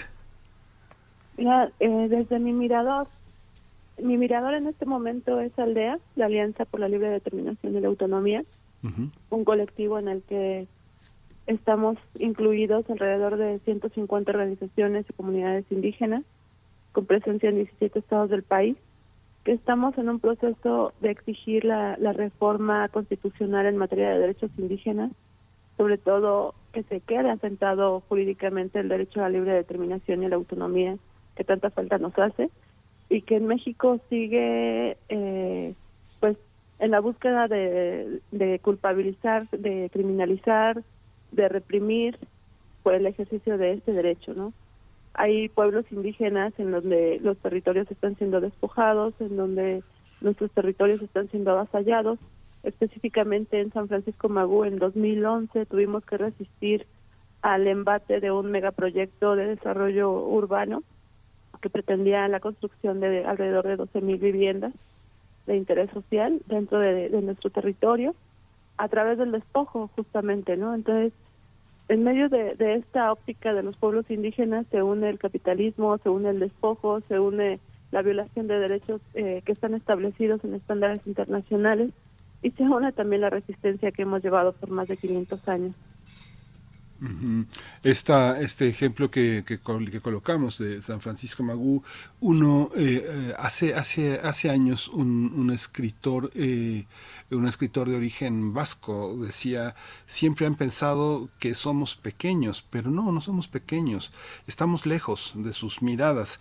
Pareciera que esto, pareciera que esto continúa en distintos, eh, en distintas latitudes, en una de ellas la nuestra. Pareciera que San Francisco Magú, una entidad, eh, eh, un poblado indígena que está en Nicolás Romero, a 43 kilómetros de la Ciudad de México, que está, que es pequeñito, que tiene, tiene una, una población este, pequeña, eh, resulta ser tan importante cuando lo colocas en este escenario de un conjunto de pueblos que se hermanan y de un conjunto de leyes que se tienen que discutir. A 30 años, Berenice, eh, eh, quienes estuvimos eh, eh, como testigos de la elaboración de esta idea en 1992 en pleno salinismo de los de la concepción de los pueblos indígenas aparentemente destacada pero que en realidad tenía una concepción que los consideraba como menores de edad a 30 años ¿Qué tenemos? ¿Qué tenemos en las manos? ¿Qué tienen las comunidades indígenas eh, como parte de lo que el Estado mexicano ha hecho por ellas? Pues tenemos un, una multitud de, de proyectitos, de eh, regalías, de dinero que se va en, en proyectos supuestamente de desarrollo social. Eso lamentablemente lo escuchaba ayer en un foro que se hizo en la Cámara de Senadores a través de una senadora, no recuerdo exactamente el nombre, pero eran eh, las cifras que estaba dando, ¿no? Como de buenos, buenas acciones por parte del Estado mexicano, como si lo que estuviéramos pidiendo los pueblos indígenas fueran más recursos. Y en realidad nos hacen falta los recursos y es un derecho exigirlos y es un derecho recibirlos y es una obligación del Estado mexicano el, el darlos a través de presupuesto directo, a través de, de múltiples mecanismos, pero no solo estamos exigiendo eso, estamos exigiendo la dignidad que hay detrás de los derechos, detrás de respetarlos, detrás de, ejercerlos y también detrás de la responsabilidad del Estado mexicano de garantizarlos. Esta, esta cuestión eh, no, no viene de 30 años atrás. Hace 30 años se estuvo configurando y sin embargo la supremacía del Estado mexicano sigue manteniéndonos eh, en, el desconocimiento a muchos pueblos y comunidades, ¿no? Vuelvo al caso de, del pueblo de San Francisco Magú y de alrededor de, de 90 eh, pueblos más en el Estado de México, en los que no estamos incluidos dentro de su famoso catálogo de pueblos y comunidades indígenas del Estado de México. Y para incluirnos hay que hacer toda una serie de, de procedimientos incluyendo prácticamente nuestras propias eh, monografías, nuestras propias fotografías, nuestras propias investigaciones, brindarles información sobre la configuración de nuestro territorio, sobre nuestros sistemas de toma de decisiones, sobre nuestros sistemas de, elección de autoridades, de resolución de conflictos, etcétera, para que no los respeten, ¿no? Y además, eh, si les parece que nos parecemos indígenas, entonces van a someter nuestra propuesta a, consideración de las cámaras de diputados y de senadores a nivel local. Pero si no les parece, entonces pueden descartar nuestra petición a través de, sus propios procedimientos. Entonces seguimos estando inmersos en, en una lógica eh, fuertemente discriminatoria, fuertemente racista. Ser indígena en México y declararlo abiertamente te coloca en, en, un, en, un estrado en el que están puestos los sujetos que no tienen eh, derecho a hablar, que no tienen derecho más que a, trabajar eh, en, en, en, puestos, en empleos que sustenten a, a las ciudades, ¿no? Esa es la realidad que seguimos viviendo, es una realidad, insisto, profundamente discriminatoria. En, en Magú estuvieron saliendo un montón de abuelas, de abuelos hacia la ciudad, porque justo es como lo colocas, vivimos a 43 kilómetros de la Ciudad de México. La ciudad nos ha dado empleo a muchos de, nosotros, les ha dado empleo a nuestros abuelos y abuelos, pero a costa de olvidar, a costa de reprimir el, el propio idioma indígena. Y después vienen las instituciones indígenas del Estado de México a decirnos que si no hablamos la, la lengua indígena, pues no somos indígenas, ¿no? Entonces es una lógica por todos lados racista, por todos lados segregacionista en la que estamos viviendo y es urgente que el Estado mexicano eh, pague su deuda con los pueblos indígenas. Sí, no hay respeto, ¿no? Es algo, es algo que, bueno, en, lo, en la, en la, en la petición de Aldea se, se, tocó el caso de Atenco, de San Francisco Magú, de Tepetaxoc, eh, Amalco, eh, eh, Carapán, Ocomichu, en Michoacán, es donde hay esa exigencia ridícula de certificados de identidad indígena para poder expedir una, una consideración de pueblo originario. Esta, esta parte, ¿cómo, cómo observaste, eh, Berenice, la, la, toda esta, todo este, eh, toda esta declaración de principios que, que se hizo ayer por parte de Aldea y, cómo un poco, este, cómo han sido ustedes allá en San Francisco eh, aplastados desde 2015-2016 con esta tala, con esta, eh, que, ni son megaproyectos, son proyectos de, de, ladrones que intentan este, construir, eh, hacer desarrollos inmobiliarios para acabar con el bosque, para colocar a las comunidades indígenas como sus sirvientes, que no le devuelven a las comunidades nada. Cuéntanos un poco estos dos procesos, Berenice. ¿Cómo fue la presentación de Aldea y cómo es la situación actual después de que les echaron granaderos, policías, de que los reprimieron de una manera muy fuerte en los últimos seis, siete años? Cuéntanos un poquito todos este, estos dos procesos. Aldea surge justamente en esta búsqueda de, nosotros como pueblos indígenas, de, de estarnos aliando, de estarnos juntando, con los que están en resistencia. Hay pueblos que están resistiendo contra despojo de agua, contra minería, contra represas hidroeléctricas, contra el, el paso del tren Maya, en fin, los megaproyectos que nos están imponiendo, esos proyectos de robo, de despojo, como los llamas, son múltiples y, y por todos lados nos están aplastando. En medio de esta necesidad, en 2019 más o menos, es cuando empezamos a congregarnos y de ahí a la fecha Aldea ha ido creciendo de, de manera exponencial. Te comentaba que eh, somos ya alrededor de 150 pueblos y comunidades indígenas en 17 estados del país. Esto habla acerca de, del potencial que tenemos de crecer, pero es un potencial fundamentado en, esas, en, esa necesidad de ver eh, un respaldo constitucional para lo que venimos haciendo en, en los hechos, ¿no? La autonomía y la libre determinación no es que nos la va a dar la Constitución, se da en la práctica y también la, represión eh, se da en, los hechos, justamente porque el Estado mexicano no no tiene eh, un, un marco jurídico que lo impida, ¿no? Y tampoco tiene la voluntad política. Pero queremos avanzar justamente hacia la construcción de una nueva relación con el Estado mexicano, del cual somos fundadores nuestros pueblos, nuestros territorios estaban aquí antes de la llegada de los colonizadores, con nuestras formas de, de, organizarnos políticamente, con nuestras economías eh, comunitarias, con nuestras eh, formas de, creer en el cosmos, de, armonía en nuestros territorios. Y esto se sigue viendo a través de, de los mapas en los cuales los pueblos y los, las comunidades indígenas somos los guardianes de los mejores bosques, de los mejores ecosistemas, conservados actualmente, ¿no? No se, no estamos hablando de, un de solicitar un favor al Estado mexicano, a la sociedad. sabemos que somos seres humanos, que tenemos dignidad y que tenemos derechos que son eh, inalienables, tan solo por, eh, por el solo hecho de, de nacer dentro de una comunidad indígena, somos indígenas y tenemos derecho a nuestra tierra, a nuestro territorio, a nuestros recursos.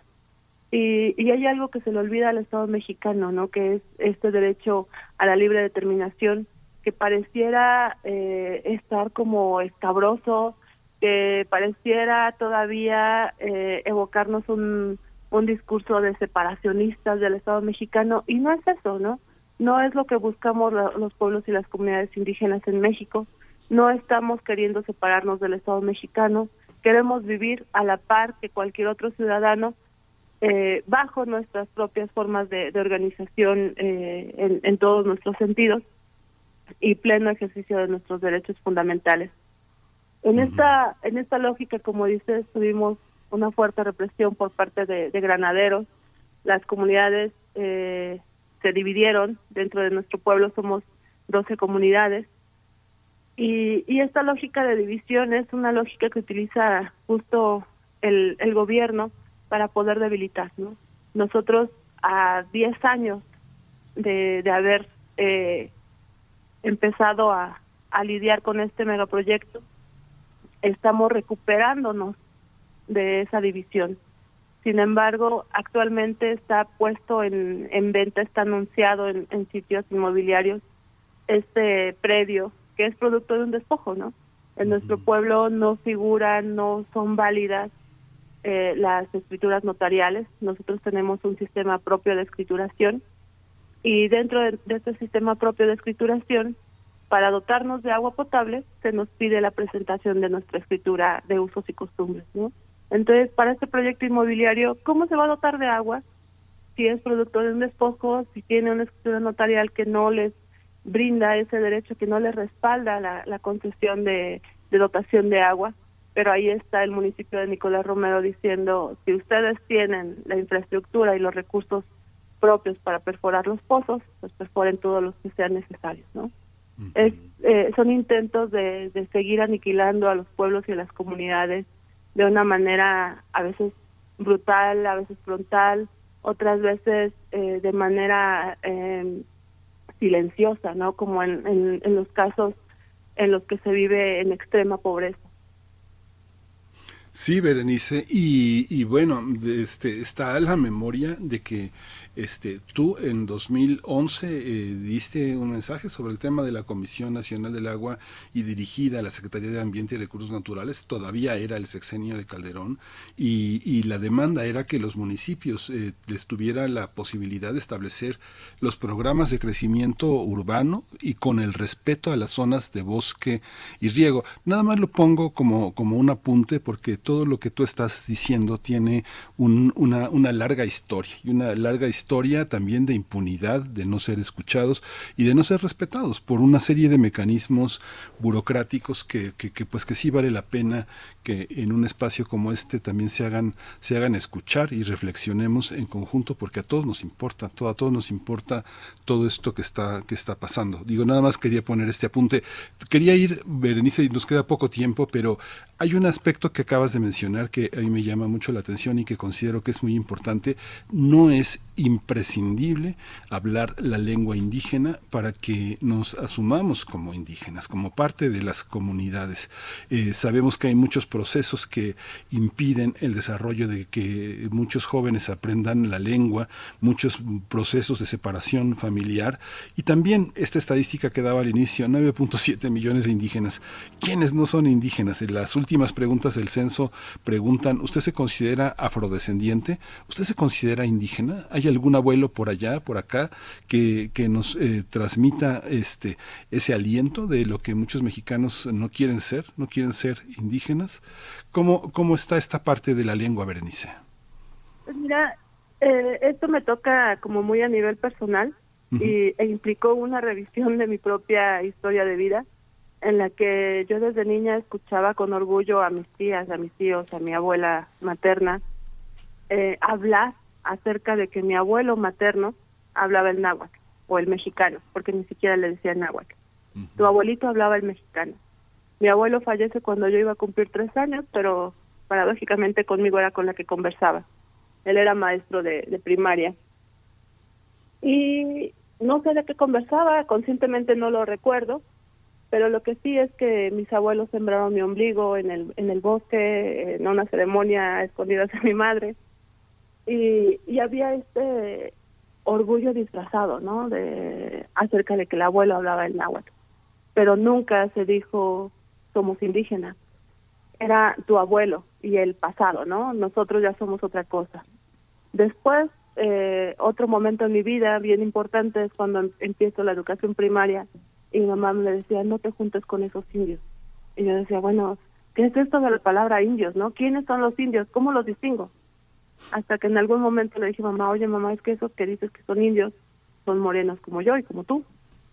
Entonces, eso para, para mi madre fue brutal, porque fue el cuestionarle también su propia identidad a través del cuestionamiento de la mía. De ahí eh, empieza el, el movimiento de, del- de los zapatistas, el levantamiento del 94, y eso me pega a mí fuertemente. Y veo como eh, hay miles de indígenas dentro del país, ¿no? Porque esa es una realidad que yo tenía muy velada, además de, de- del hecho de no hablar la lengua. Lo único que mis abuelos me, enseñaron de niña fue una canción en náhuatl. Entonces, yo empiezo como a deconstruir y a reconstruir mi propia identidad a partir de no hablar la lengua. Y veo como hay indígenas también que dicen es que si tú no hablas la lengua, no eres indígena. Y se ha venido comprando el discurso del Estado para irnos eliminando, ¿no? Como, eh, como indígenas. Están limpiando al país de indígenas a través del INEGI, que justamente fue su herramienta estadística para hacer eh, esta este borrón y, y que paradójicamente en el caso de Magú, este último censo, en relación con el anterior, nos dispara de 500 a 1000 hablantes de, de lengua indígena. Y eso para nosotros también es parte de un, de un triunfo, porque a partir de, de que eh, recibimos el embate de, de este megaproyecto que se llama paradójicamente Bosques del Paraíso, empezamos a cuestionar eh, la identidad de nuestro pueblo. En Magú no se hablaba de ser indígena, en Magú se hablaba de hablar el otomí, de ser otomí, pero no se entendía qué, qué era esta palabra de indígena. Después de ahí empezamos a buscar el reconocimiento como pueblo indígena porque se nos decía es que si tú no eres indígena no tienes derechos, ¿no? ¿De qué derecho de autonomía me hablas? Cuando San Francisco Magú históricamente y desde 1740 ha tenido una una historia de, de, de resistencia frente a la corona española, frente al sistema municipal actualmente, con el que siempre hay una línea muy delgada para estar eh, lidiando. En, en medio de esta línea, San Francisco Magú no paga eh, impuestos municipales, por ejemplo, ni, ni pide permisos municipales. Todo esto se teje internamente en nuestro territorio pero siempre ha habido el alegato de Nicolás Romero de hasta que eh, en el momento en el que Magú deje de hablar el otomí, en ese momento Magú empezará a pagar impuestos, ¿no? Eh, en Magú esto se, se habla, se, conversa en las familias y siempre estamos con la preocupación de, de seguir recuperando el idioma. Y cuando hemos acercado, nos hemos acercado a las instancias de gobierno como CDI en su momento, ahora el INPI, para solicitar proyectos que tienen que ver con el rescate de la lengua, se nos dicen, ay, es que tú no estás en el catálogo de lenguas indígenas, ¿no? De, de pueblos y comunidades indígenas del Estado de México. Entonces no puedes, no te toca, no te corresponde. Ah, tú no lo hablas, ay, es que tampoco tú eres. Y yo soy antropóloga, ¿no? Y yo conozco mi, mi catálogo de pueblos indígenas. Es, es una violencia brutal la que hemos recibido en ese sentido, porque nos está hiriendo en lo más profundo de nuestro ser, ¿no? Después de, de estar pasando por estas reconstrucciones de lo que somos, de nuestra propia identidad, y de, de también eh, dotar de una identidad tal vez no, no nueva, sino fortalecida a nuestros propios hijos e hijas. Actualmente en Magu hay un acercamiento con los y con las abuelas muy fuerte, que salió justo en medio de esta resistencia, porque somos los, los nietos y las abuelas del pueblo y los abuelos los que estábamos en esta resistencia frente al megaproyecto.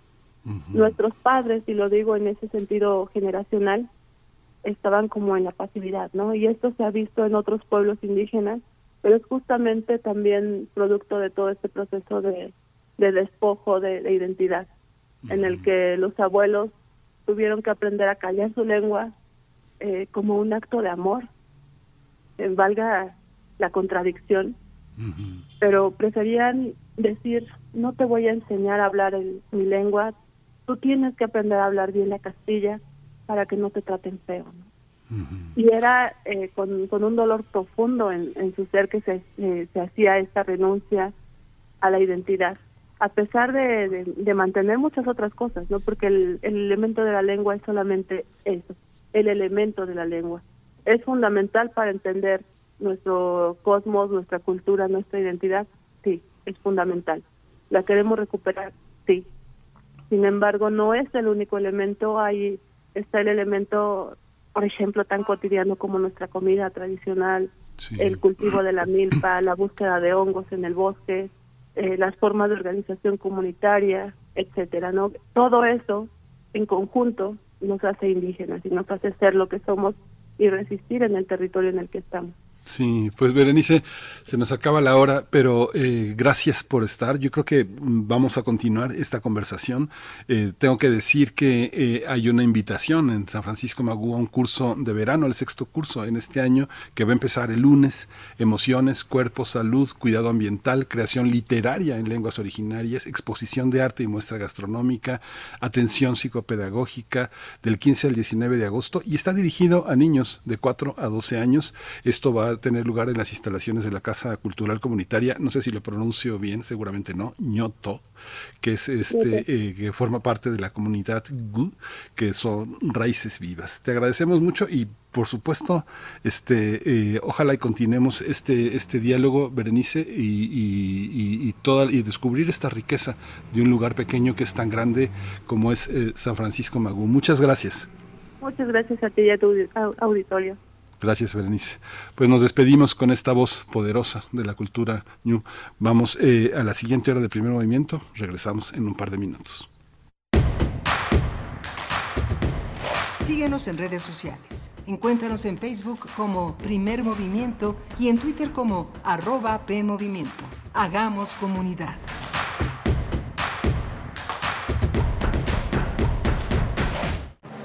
Al llegar a una isla de la costa de Sicilia, Gandalf, un joven cacique pagano que personifica la tosca tradición vikinga, se enfrenta con la moderada influencia mediterránea del cristianismo en la persona de la joven e inocente Blanca.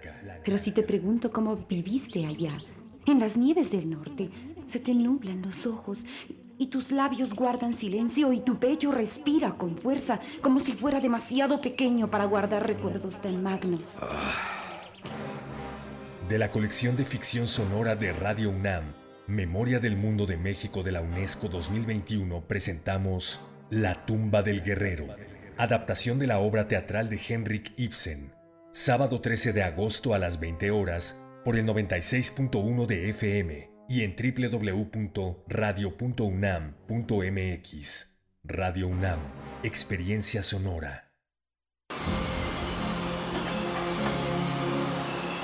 Nunca había estado la tortilla tan cara. Pues nunca había estado tan caro todo.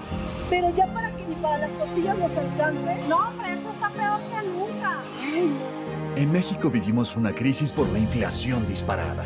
Ante esta emergencia, el PRD propone 10 pesos por kilo de tortillas, con un programa de emergencia para la alimentación de las y los mexicanos. Un nuevo amanecer. PRD. Querida audiencia madrugadora de testimonio de oídas, sigamos escuchando y develando hacia dónde nos lleva la música nueva y su quehacer sonoro. Martes y jueves, 1 a.m. por ambas frecuencias. Retransmisión sábados y domingos a la misma hora por frecuencia modulada. Radio UNAM, Experiencia Sonora.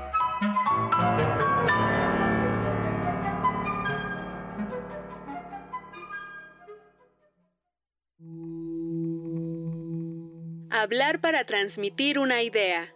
Una idea que comunique. Comunicarse para conmover.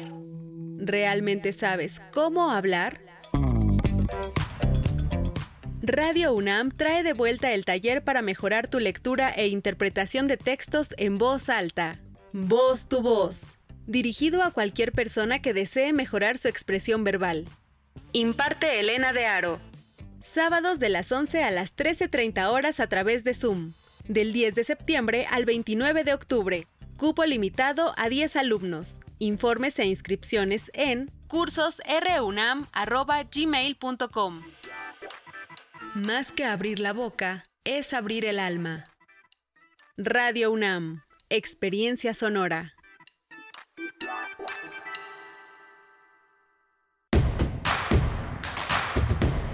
Encuentra la música de primer movimiento día a día en el Spotify de Radio UNAM y agréganos a tus favoritos.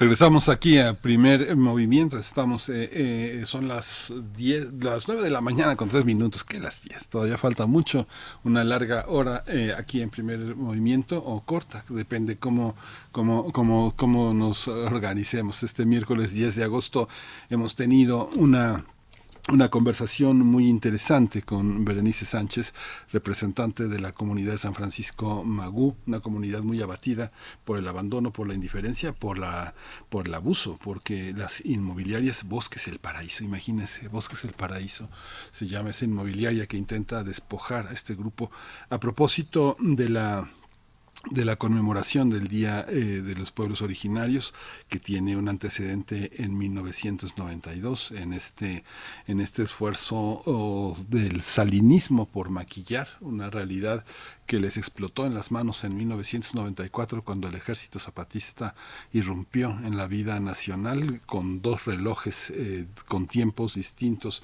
uno en cada mano, uno con el tiempo de Occidente y otro con el tiempo atávico, el tiempo originario, el tiempo de un mundo eh, que está organizado desde otras perspectivas nutricionales, alimenticias, de su relación con la tierra, de su relación con la palabra, con la creencia, con la fe, con la, con la, con el mundo, con el el mundo familiar y el mundo de la política, el mundo de la justicia, un mundo, un mundo que contrastó, eh, que puso en evidencia un México que no estaba que no estaba eh, visible para, para muchos, que estaba de decoro, de, decorado, de utilería y, y, por supuesto de sirvientes, de sirvientes de esa vieja esclavitud con la que el, el, cura Hidalgo decretó una forma de libertad que no termina, todavía no termina de consolidarse a pesar de los grandes esfuerzos que se han hecho en el país desde distintos territorios.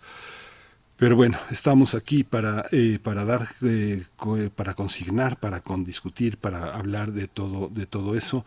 Y estamos en este gran programa universitario que es primer movimiento para hablar en lo que queda de esta tercera hora de Drenajes. Drenajes eh, es un libro de Diego Rodríguez Landero, él es escritor, es investigador y paseante, ha publicado diversos eh, textos en medios como Timonel, Este País, Tierra Adentro, ha, colaborado, ha escrito mucho, tiene una larga carrera, es autor del Investigador Perverso, Nadie es tan desvergonzado como desea, y publicó una novela, la novela que es La Gran Tentación, a veces de los ensayistas de Sagüe, que ganó el Premio Nacional de novela. Vamos a tener después a otro gran imaginador, un científico, un hombre de letras también, que es eh, el doctor Plinio Sosa, que eh, iniciamos una gran colaboración hablando de la tabla periódica y sus alcances, sus límites, sus transfronteras, y ahora estamos hablando del crisol de la química.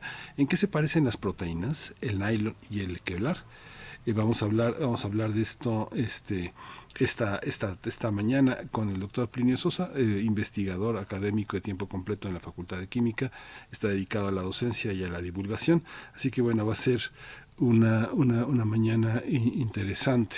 Vamos a... Eh, eh, Pavel Granados puso el desorden esta mañana. Yo tenía otro plan, pero gracias a Pavel, este organicé una pequeña eh, reflexión en torno a la comida y la música. Hoy hablamos de los agachados. Nos trajo un, un audio muy, muy interesante, Pavel Granados, para hablar de eh, un hombre que es Severiano Briseño, que compuso un swing que se llama Los Agachados, que grabó en 1948 eh, con, sus, eh, con su conjunto llamado Los Tamaulipecos. Es una canción que también conocemos gracias a, a Tintán, que es una, una, una, oda, una gran, una gran pieza musical dedicada a la gastronomía, a la comida. Así que voy a eh, traer, no los agachados, porque ya lo escuchamos en la mañana, no con Tintán, pero vamos a escuchar del personal la tapatía y vamos a escuchar la taquiza. Este, vamos a, este, voy a leer la taquiza de Chava Flores como un poema, como lo que es, como es eh, la música popular mexicana que tiene esa característica de que la acompaña la música, pero que también sobrevive al oído gracias a su, a su rítmica, a su, a su retórica eh, poética. Así que nos vamos a la poesía necesaria. Es hora de Poesía Necesaria. Y como, les anunciaba, vamos a escuchar de esta composición del gran Julio Aro eh, en personal esta canción que se llama La Tapatía, este, este viaje a través de Guadalajara y de una pareja, este, como dice, ponedora. Le ponen a su vicio en el hospicio Cabañas y después se van a, restaurar al mercado para comerse este, pues varias cosas que están descritas en la canción. En la taquiza, Chava Flores cuenta esta historia. Una vez una taquiza con mi más ferviente amor. Cuando yo me declaraba, nena, tenía un hambre de pavor. Yo te hablaba de bonanza y te empezaba a pantallar, y las tripas de tu panza empezaron a chillar. Y si pa' un taco no te alcanza, búscate algo que empeñar, y al pasar frente a los tacos te entregaba el corazón. Tú en lugar de recibirlo, te metiste hasta el rincón, y para decirte que te quiero, yo te tuve que alcanzar. Tú ordenabas al taquero desde lengua para empezar, y otros tacos de suaperro, aguaguá, seis de bofe y de cuajar. Te expliqué, casi llorando, que te amaba con pasión. Tú le entrabas a los de ojo, tripa gorda y corazón. Y cuando quise poner fecha para la iglesia y para el civil, te aventaste como flecha al cachete y nenecuil. Eructabas satisfecha. Yo te hablaba de perfil porque estaba grueso el perejil. Tú le entrabas a los tacos sin ninguna compasión, sesos con pabuche, los de nana y chicharrón. Y si yo fuero la taquiza, y esta liga no surgió, y llegó la longaniza, la cecina y el riñón. Y al llegarle a la maciza, ¿me saliste con que no? Y al llegarle a la maciza, me saliste con que no. Al notar que me enojaba, te alcanzaste a refinar tres cervezas bien heladas, seis machitos para acabar. Y cuando al fin llegó la cuenta, me tuvieron que prestar. Y después tú me dijiste con tu voz angelical, ya estuvo bueno de botanas, ahora invítame a cenar, ¿no? Que tiene, que tú no tienes hambre. Oye, ¿cómo no te voy a querer si tú no me consientes? O sea, que tú estás a dieta, ¿cómo? Oye, pero no me cuelgues porque quiero oír tu voz que te mantenga el gobierno. Vaya forma de tragar. Chava Flores.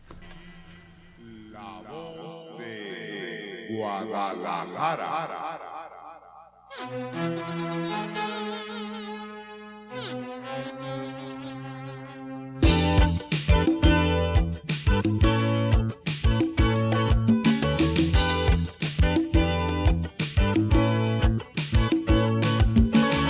En Guadalajara fue, en Guadalajara fue donde yo me enamoré, donde yo me enamoré.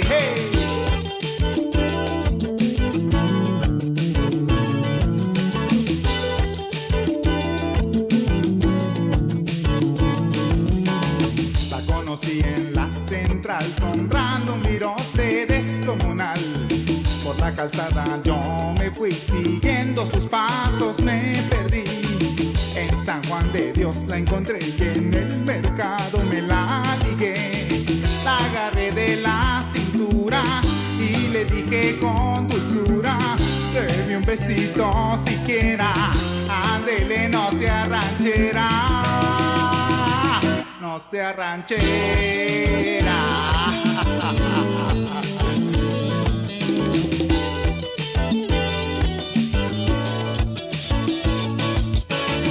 Le compré un par de guaraches pa' que brincara los baches.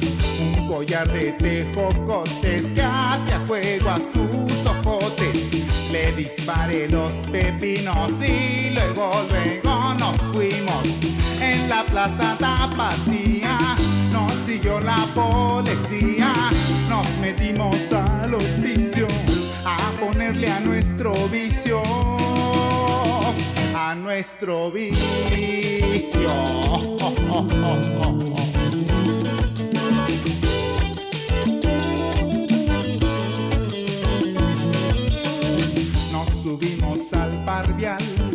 visitamos catedral, la paseé por todo el centro, nos clavamos muy adentro. Vimos bicis, vimos motos y en la calle muchos fotos. Caminamos por la Juárez, rumbo al cine variedades. Nos dimos un toquecito y se le abrió el apetito. El apetito.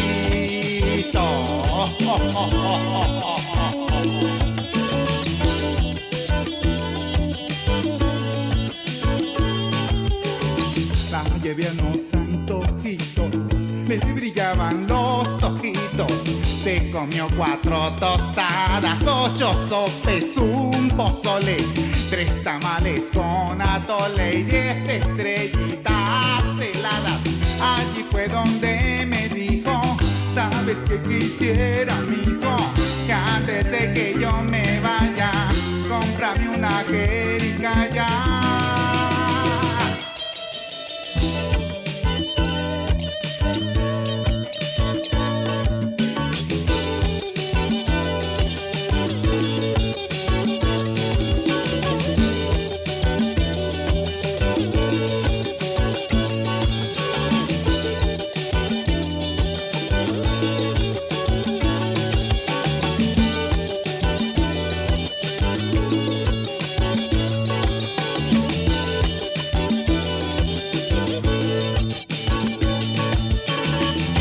Guadalajara fue, en Guadalajara fue donde yo me enamoré, donde yo me enamoré.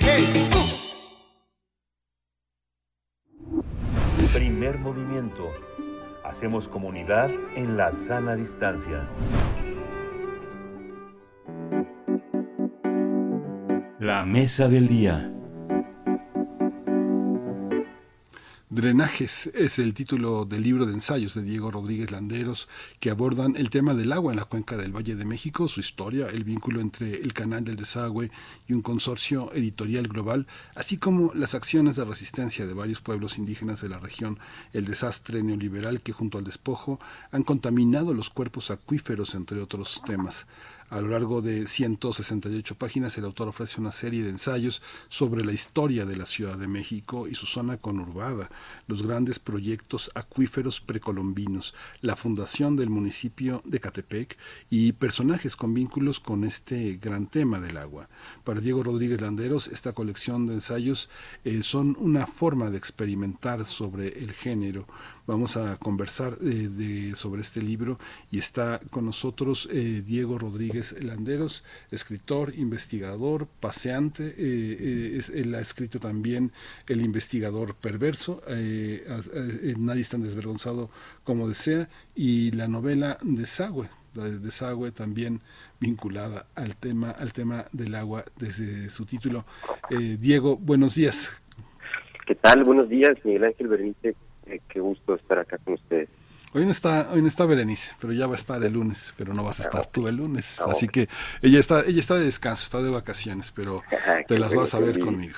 Eh, arrancas, arrancas con un, con un, este, con una vieja historia de la mierda, de uno de nuestros más grandes pensadores en México, que es Alfredo López Austin, y es una de tantas historias que siempre se repiten de manera diferente que un recodo eh, que en un recodo se adicionan, en otro se retuercen, en otro forman un remolino y ruedan cambiantes, enriquecidas o mutiladas y que se seguirán corriendo hasta que llegue el día en que todos desemboquemos en el inmenso océano.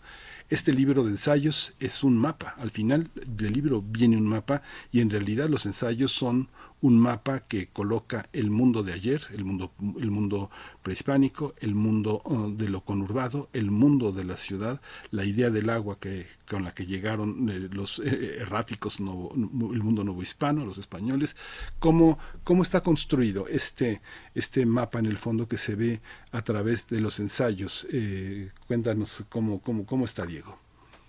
Eh, sí, mira, te platico, mira, ah, eh, retomando un poco el epígrafe de, de ese libro maravilloso de, de López Austin, que es que es una especie, yo, yo le menciono, yo lo llamo como el libro de los pasajes de la mierda mesoamericana, o sea, es un, un libro preciosísimo que, que por medio de, de apropiación de citas, unos dibujos maravillosos de, de Francisco Toledo, eh, te, te, te genera un mapa de cómo, hablando, retomando tu concepto de mapa, cómo el cómo el, manejo de los desechos, de la mierda, de, las deyecciones no ha sido igual a lo largo de nuestra historia, ¿no?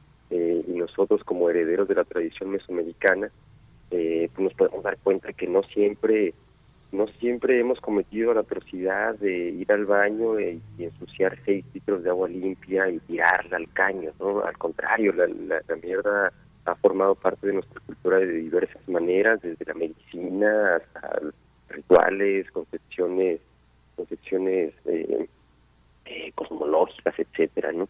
Eh, bueno, y, y, y, me parecía como una buena una buena puerta de entrada justamente a, esta especie de atlas citadino y, y, de las cloacas de, la cuenca de México. Efectivamente, el, el libro, sin buscar para en, ningún sentido ser un libro escrito por un especialista. Yo soy, yo estudié literatura, no soy historiador ni investigador. Sin embargo, pues sí, sí hice una investigación y, y al final el libro creo que sí pinta un, cuadro más o menos, más o menos amplio, ¿no? Que va desde desde la desde la década de los 70 del siglo XX hasta hasta los drenajes de Tenochtitlan eh, y, y, cierra con una pregunta hacia el futuro, ¿no? Entonces cómo cómo será la cuenca de México eh, en, el, en el futuro. En ese sentido sí le eh, abordan. Yo quería por ejemplo hacer un, un texto sobre cada cada cuerpo de agua. Hay un hay un ensayo sobre sobre Catepec que Catepec eh, la, la, el actual la actual mancha urbana está construida sobre lo que fue el lago Xaltocan.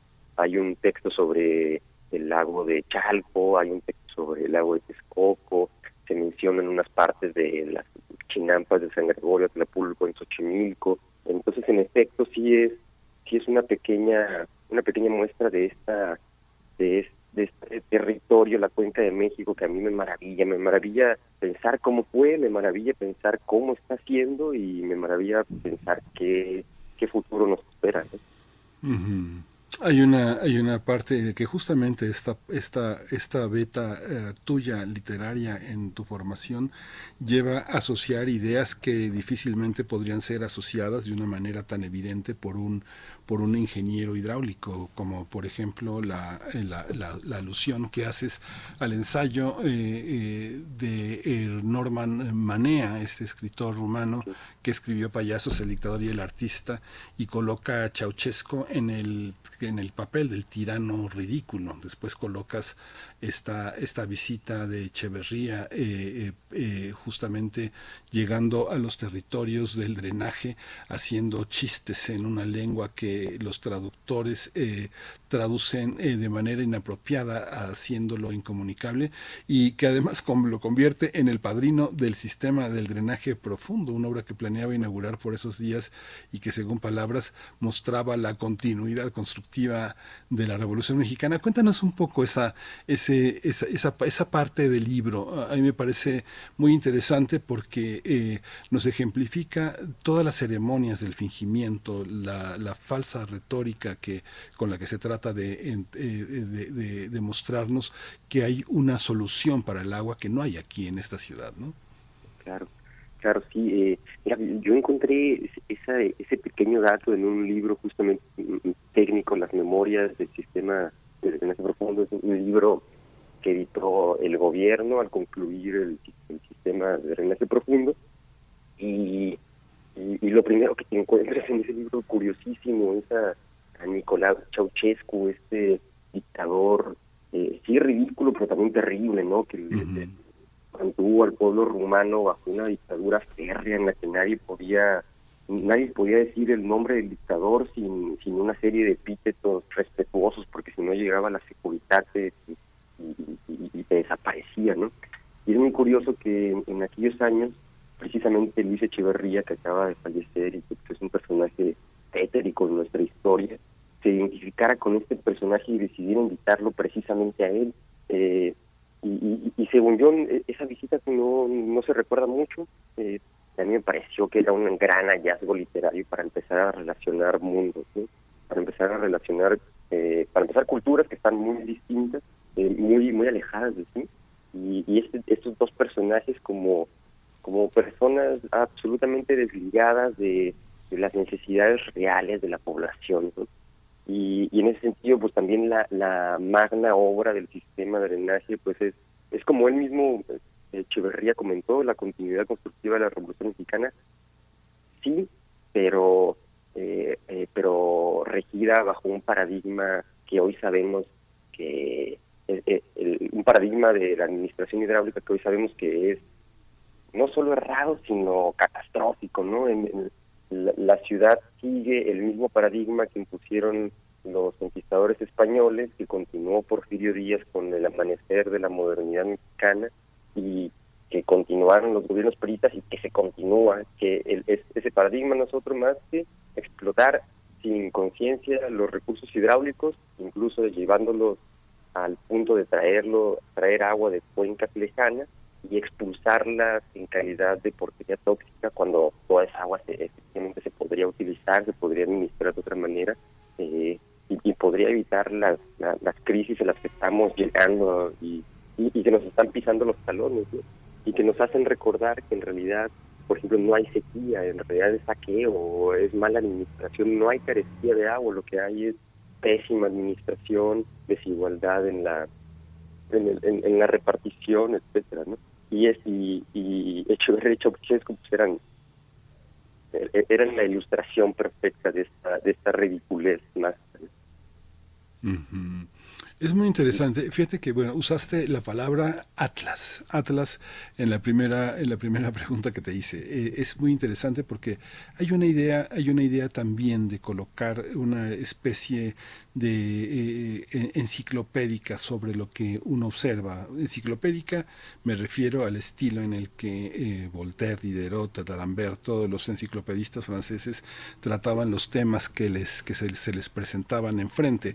Tú haces en, en una muy al inicio México el cuenco agujereado y presentas en una cantidad en una retaíla de, de datos eh, todo le, todo el entorno del centro de México, el ombligo de México. Yo creo Diego, hay una parte en la que muestras, por ejemplo, cómo, cuáles son los cinco lagos, cómo se ha desecado la, zo- la, la- la zona, cuántas personas lo, lo ubican, cómo, es, eh, cómo estamos en el siglo XXI, a principios del siglo XXI, con 2.000 kilómetros cuadrados que en su mayor parte están dentro de la zona lacustre del Valle de México. Y hoy vemos eh, fre- frente a este eh, pequeño, eh, pequeña enumeración de datos como un atlas, todas las noticias que circulan, falta de agua, este, falta inundación por lluvias, hundimiento del aeropuerto, todo lo que está hoy pasa por esta por esta mirada. Cuéntanos un poco en, de esta manera de Atlas cómo observar esta gran ciudad a partir de tu libro. Eh, pues mira, eh, como, como te decía, a mí lo que más me fascina en el mundo y lo que más me importa, digo, sí me importa desde luego la, el, la crisis ambiental, la temática del agua, pero pues a mí como una especie de vocación es la literatura, ¿no? Y a mí me encantaban las novelas, eh, ciertas ediciones de La Isla del Tesoro que tenían que tenían un mapa y que te colocaban en un mundo que, que, que primero te daban una, una pincelada y te, y- y- y te dejaban más o menos claro cómo funcionaba incluso eh, cartográfica o geológicamente y ya a partir de ahí uno se interna en, en- en mundos ficticios fabulosos ¿no? y, yo quería hacer algo parecido quería que mis ensayos que si bien son ensayos de investigación yo eh, quizás un poco ingenuamente creo que se leen a veces como cuentos a mí me interesaba que todo lo que pasara ahí eh, eh, las lectoras pudieran pudieran navegar con, con una serie de coordenadas, ¿no? Y por eso es, es- ese texto que mencionas que está escrito casi casi con, con una estructura como de versos, como, como si fuera un poema, desde luego que no lo ve, pero me, me gu- me gustaba la idea de que el segundo texto que el- la, la lectora se pudiera encontrar le diera ese- es- esas coordenadas para poder ahí navegar. A mí me interesa mucho, eh, me encantan las novelas sobre la Ciudad de México, me fascinan, el- ahí creo que hay una gran tradición de- de literatura urbana y, y, sin embargo yo sentía que a, muchas novelas les faltaba justo eso, como una pita que nos pidió- permitiera ubicarnos y, que creo que enriquece mucho la, lectura literaria. Eh, por eso, por, eso lo hacía y, me parece que también son datos impresionantes, ¿no? Darse cuenta que la cuenca de México pues es una es, es, una formación geológica yo diría casi milagrosa, ¿no? El- sabemos que eh, no se hubieran juntado los lagos si eh, al final de la historia geológica no hubiera surgido la formación montañosa más joven, que es el Chichinautzin o la Sierra del Ajusco. ¿no? Sin esa sierra, que fue la última en formarse, el agua correría hacia el valle de Cuernavaca y, y ninguno de los lagos hubiera existido y quizás no se hubieran asentado las grandes civilizaciones que se asentaron aquí, eh, eh, los, mexicas, los, los chalcas, los ochimilcas, ¿no? Entonces, a, a mí me interesa o me maravilla ver cómo, cómo las civilizaciones dependen de, de- la geología, ¿no? De, eventos que sucedieron hace millones y millones de años y en los cuales ciertas cosas no pasarían como han pasado. E- Eso me maravilla, literariamente hablando. Hay una parte en la que pones también de manifiesto, hay una parte en la que pones eh, a un niño, eh, en este remake que haces de, eh, de, un, de un reportaje, pones a, una, a un niño de 10 años preguntándole a su mamá, ¿qué es eso? ¿Qué es eso que parecen unas naves extraterrestres? Y ese Catepec. Muchos lo- ya, ya hablaste de Catepec, pero para muchos es Ecatepunk y, y es, una, es un espacio que tiene una enorme afluencia indígena que es muy, muy, muy, muy importante en la historia de- del país y que lo y, que hay una cantidad de monografías que ha editado el gobierno pero que nadie nadie observa. Cómo es qué es Ecatepec para el discurso oficial cuál es el, el tema del agua y de la y de esta gran de esta de esta de esta gran urbe de este gran municipio en el territorio en el territorio eh, hí- hídrico del país este Diego Claro.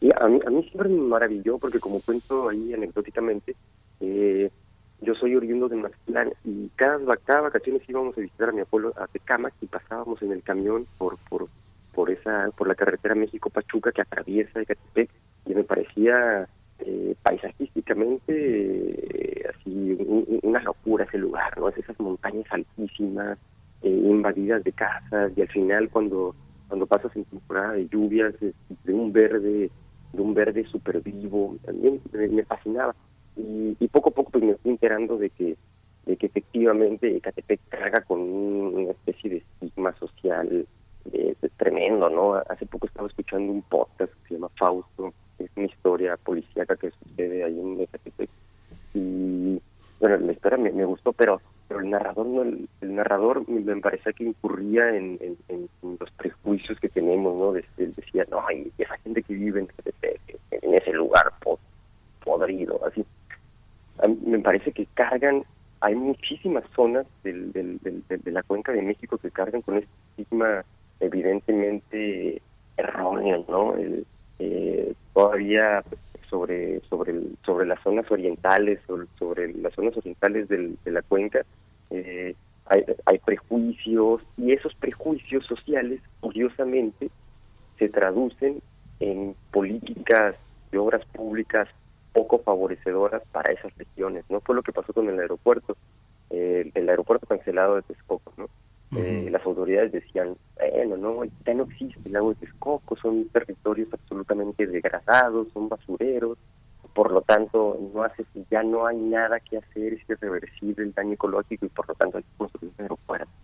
Cuando uno va a Ecatepec, va a Texcoco y descubre que, wow, en Ecatepec está la maravillosa Sierra de Guadalupe, hay unos bosques impresionantes, hay, hay cuerpos de agua, hay lagunas, hay hay gente que se dedica a la, a la explotación del pulque, vas a Texcoco y descubres que efectivamente el agua no se ha ido, está la ciénaga de San Juan, llegan llegan patos canadienses, entonces me parece que había que desmontar un poco ese prejuicio que se tiene sobre sobre esas zonas, ¿no? Y también descubrir, eh, yo lo descubrí gracias a ese libro maravilloso de Emiliano Ruiz Parra, al cual un poco yo, yo me acerqué por medio de una reescritura eh, y, y descubrí que, Ecatepec no solo es la periferia industrial que nos han hecho creer, sino un lugar lleno de comunidades que han luchado por la defensa de su tierra, un, un lugar que ha acogido y que es fundamental para la demografía de la cuenca, ¿no? Un lugar que se pobló después de superpobló después del ter- el terremoto del 85 porque la gente tuvo que salir de la ciudad y se asentó en, esos lugares. Que tiene una una historia que ya debemos de llamar dejar de llamar periférica no el, el, el, el, el- centralismo de la ciudad a veces es, es muy dañino eh, y, y, un poco eso era lo que yo quería reproducir eh, eh, o- o presentar literariamente ese tipo de historias Sí, y que además la nutres de una serie de referencias que son muy importantes y que están muy invisibilizadas. Digo, es bien divertido las anécdotas de, viaje de este historiador Pacheco que refieres en esa presentación de la pulquería de los insurgentes que la calificas como un desastre. Hay muchos momentos de mucho de gran largo aliento y esto que comentaba en la presentación es una experimentación del ensayo porque hay muchísima muchísima crónica, muchísimo muchísimo trabajo que es periodístico, pero que a veces por ser periodístico, Diego, se menosprecia, ¿no? Justamente hoy en el seminario de posgrado en Ciencias Políticas en la UNAM hay un seminario dedicado a la entrevista, a la entrevista, a la entrevista que podría parecer como un género periodístico, pero que está dedicado a construir una fuente de información y un objeto de investigación. Pasa lo mismo un poco con lo que haces en este, en, en este libro de ensayos. El periodismo es literatura y la literatura también es el testimonio de algo que es real, pero que se metaforiza a través de una manera nueva de nombrarlo. ¿Tú lo ves así? ¿Coincidías conmigo en esta visión? Totalmente, Miguel Ángel, ahí me encanta ese texto famoso de Enrique Vila Matas, eh, que es una eh, entrevista falsa a Marlon Brandon, y, y, y- y ya lo, lo vuelve la entrevista a un género literario, ¿no? Y a mí me interesaba en este libro justo mezclar, eh, mezclar como las aguas negras del, del, Gran Canal, mezclar los géneros literarios. El, el- para mí mi, mi, caja de velocidades siempre ha sido o suele ser más el, el género ensayo, porque me permite que me parece que permite e- esa capa investigativa libresca eh, que quizás no tienen otros otros géneros o no lo tienen tanto tan marcadamente y, y, y- y- pero que a partir de ahí como ya se ha comentado mil veces el, el, el, ensayo tiene esta figura del centauro es decir de, de ensamblaje de, de- de seres distintos. Y, y, y, pues sí yo quería que cada texto tuviera una forma distinta y eh, espero haberlo logrado no no sé si lo logré pero pero pero sí eh, hay, una lista de objetos encontrados como especies catálogo hay hay una reescritura el, eh, hay, hay, un texto en el que son puras voces las que hablan como si fueran eh, aún retomando lo, que cuentas de, de, la entrevista. Eh, me, me interesaba eso que el, el, el- el libro no solamente fuera un eh, el registro de mi, de mi investigación y de mis quién sabe si todos hallazgos investigativos, sino que más bien fuera una apuesta literaria y que, y que sin traicionar al tema, eh, en realidad fuera un, un- un juego, ¿no? un, un juego literario y que, y que como menciono al final del texto, el- el- las lectoras se la pasaran bien, se divirtieran, porque eh, para mí el ensayo es eso. eh, si, si, si uno si uno quiere enterarse realmente de qué son las cosas, pues, o cómo son de una forma muy, muy profunda, pues eh, están los textos académicos, están ciertas investigaciones, y la literatura no, la literatura sí informa, desde luego que la información cumple un papel primordial, pero la literatura creo que alumbra la realidad de formas más oblicuas y que justamente quizás el rigor de la ciencia no, no te permiten ver, ver, ver, ver- esos juegos de luz que, que la realidad tiene y que el arte creo que ahí ahí ahí mete su cuchara de una forma eh, imprescindible para el conocimiento humano. Sí, es un libro, es un libro muy bello, es un libro que tiene muchísimos hallazgos. Hay una, lo que te refieres a los planetésimos y el agua en la tierra, que es esa parte de los recuentos, es llena, o sea, nos pones, nos pones una tarea infantil en que lo escatológico tiene que interesarnos de nuevo, no producirnos asco.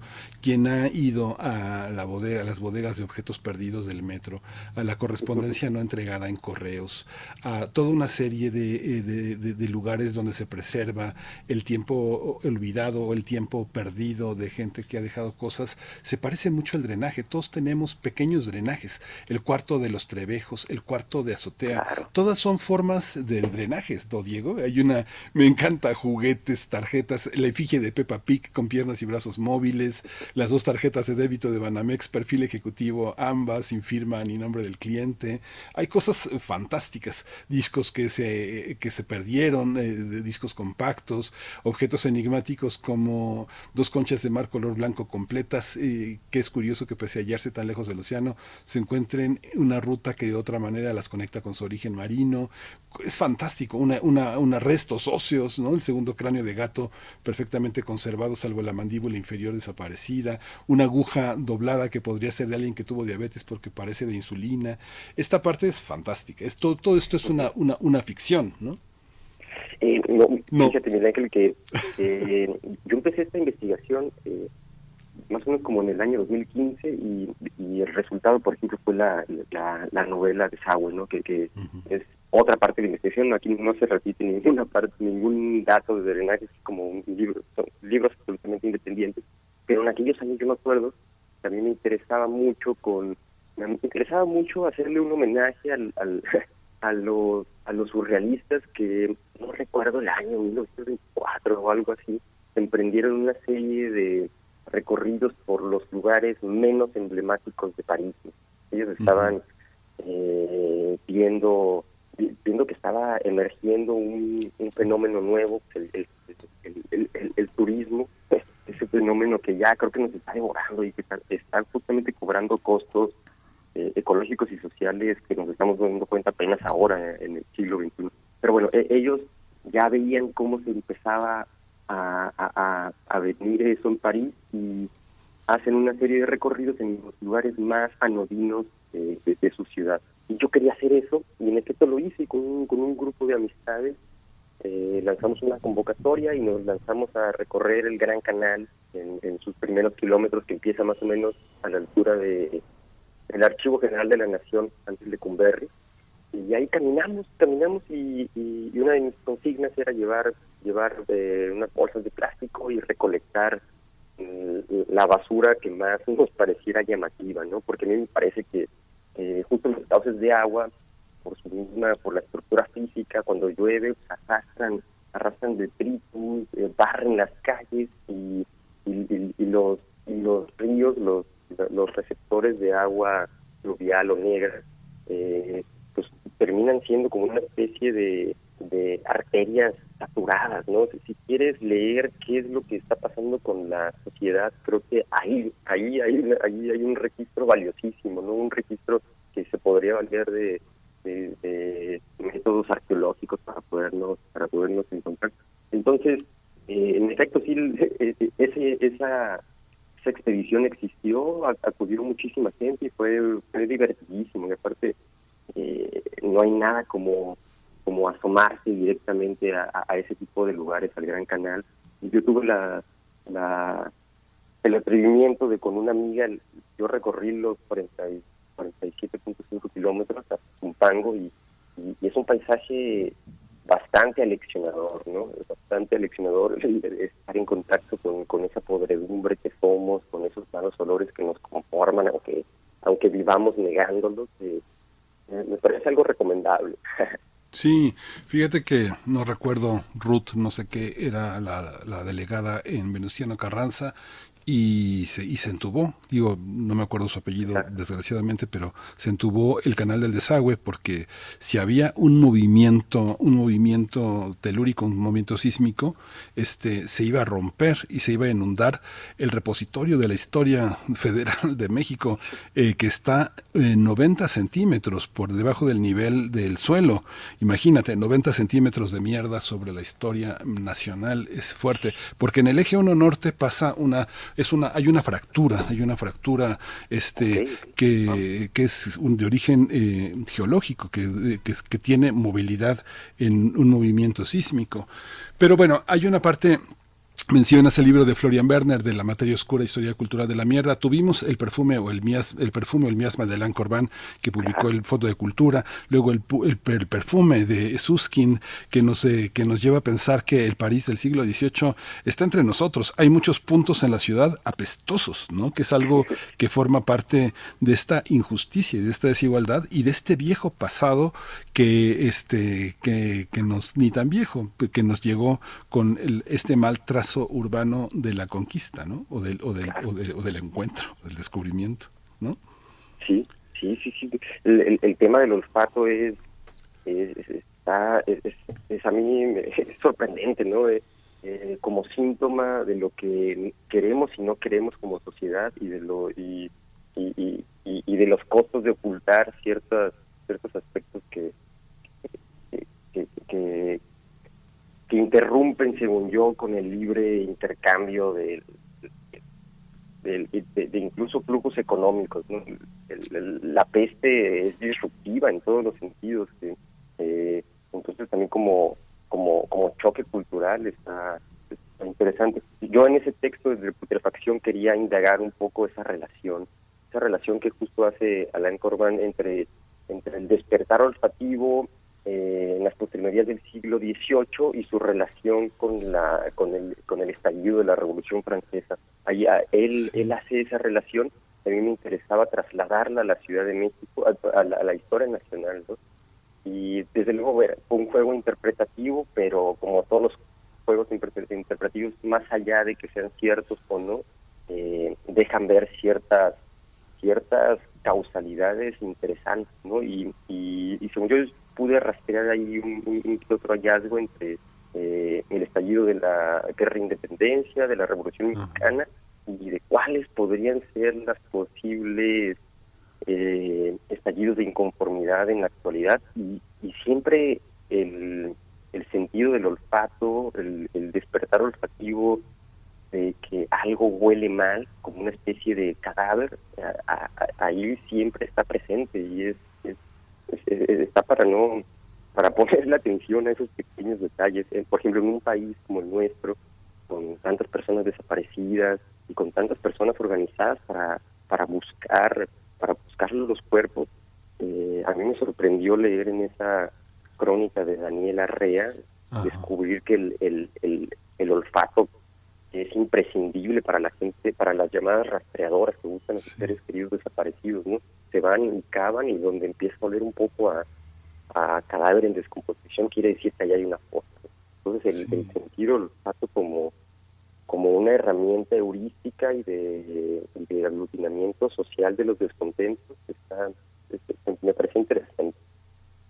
Sí, ya no recordaba esta, esta, todo este desarrollo que haces sobre Usmear, sobre Alan Corbán. Fíjate que no, no, no lo mencionas, pero el, en el equipo de Alan Corbán, de Historia de las Mentalidades, estaba este eh, joven entonces alemán, Patrick Suskin, trabajando el tema del miasma, que era parte de lo que aprovechó para hacer una novela, como en tu caso, de Desagüe, como esta conexión entre lo literario y lo, y lo que tiene muchas eh, redes con lo ensayístico. Fascinante felicidades, es un libro muy sugerente. Fíjate que algo que, algo que yo no sé, a lo mejor no lo, no, no lo detecté, pero tú te acordarás de esta eh, canción de los toreros muertos de Mi agüita amarilla, que es una, también una manera de colocar el drenaje este, en, la, en la imaginación musical de toda una, toda una década, ¿no?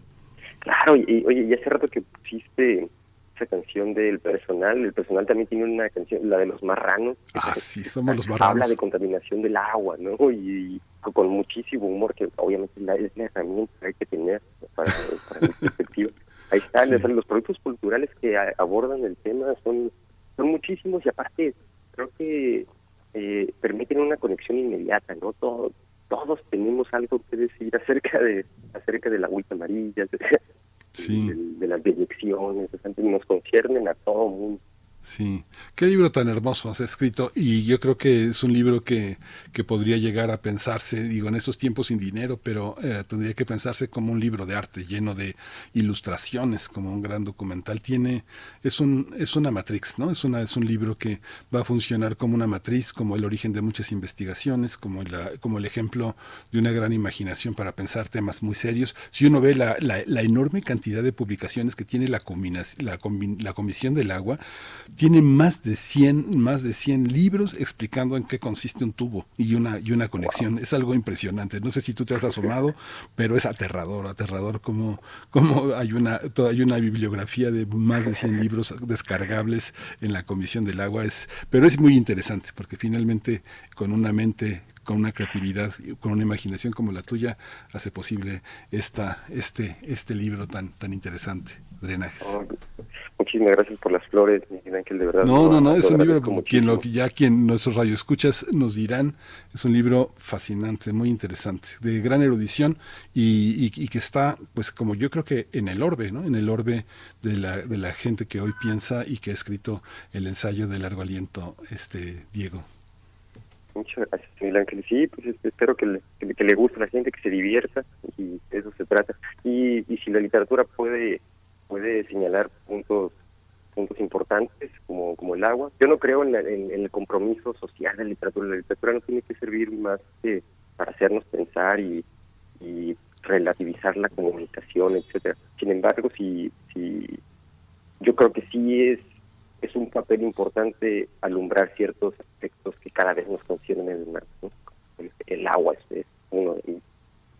Sí, pues muchísimas gracias Diego, nos despedimos. Vamos a poner para nuestros radioescuchas eh, el agüita amarilla de los toreros muertos. Muchas gracias Diego. Diego Rodríguez Landeras. Muchas gracias. Hasta pronto. Hasta luego. Hasta luego.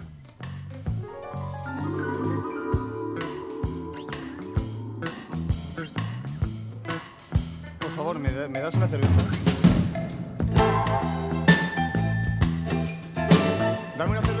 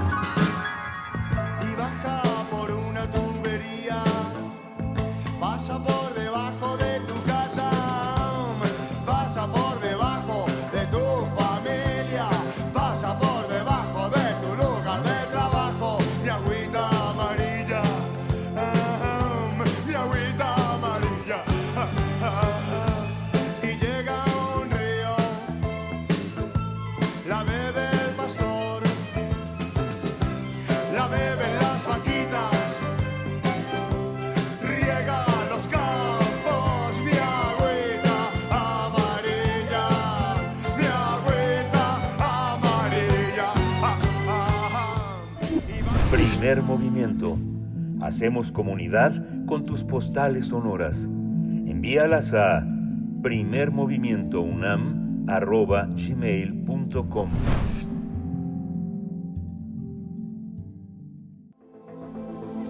El crisol de la química.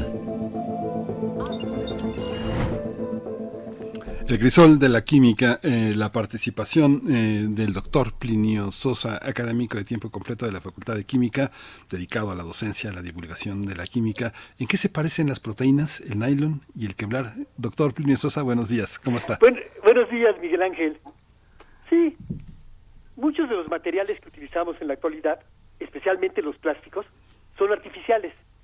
Es decir, han sido hechos por nosotros, los Homo sapiens, la baquelita, el nylon, el polietileno, el PVC, el poliacrilato, el poliuretano, el policarbonato, etcétera. Sin embargo, como siempre, la naturaleza ya se nos había adelantado.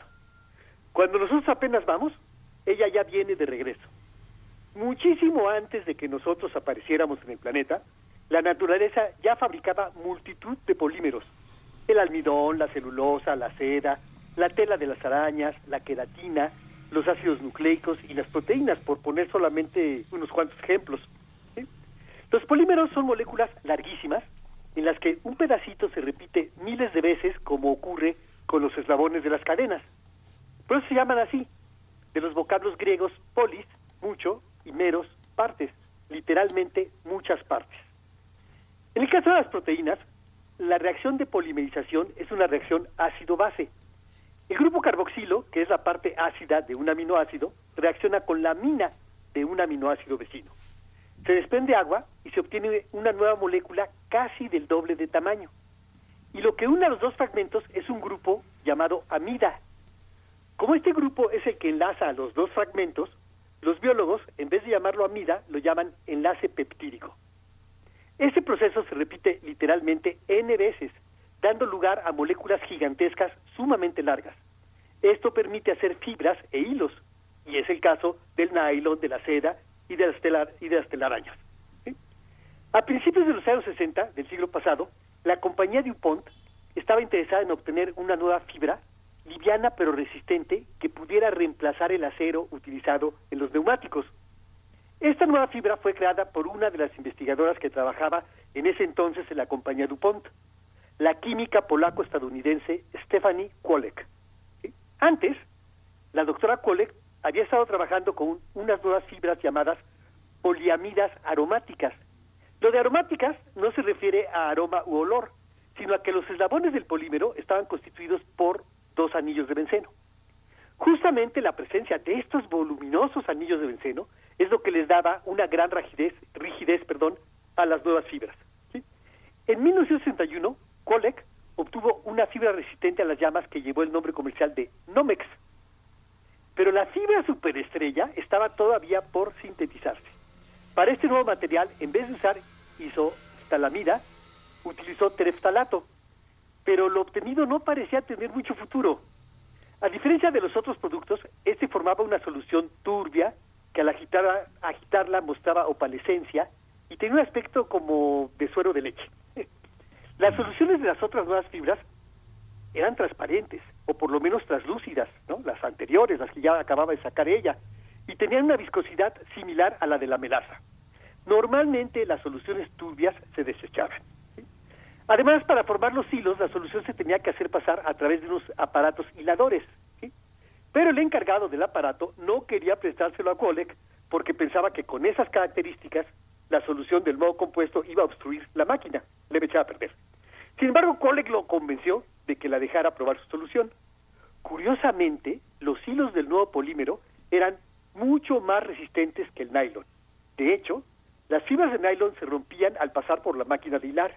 En cambio, las de este nuevo material no. El innovador polímero creado por Kolek se comercializó con el nombre de Kevlar. No solo es más fuerte que el nylon.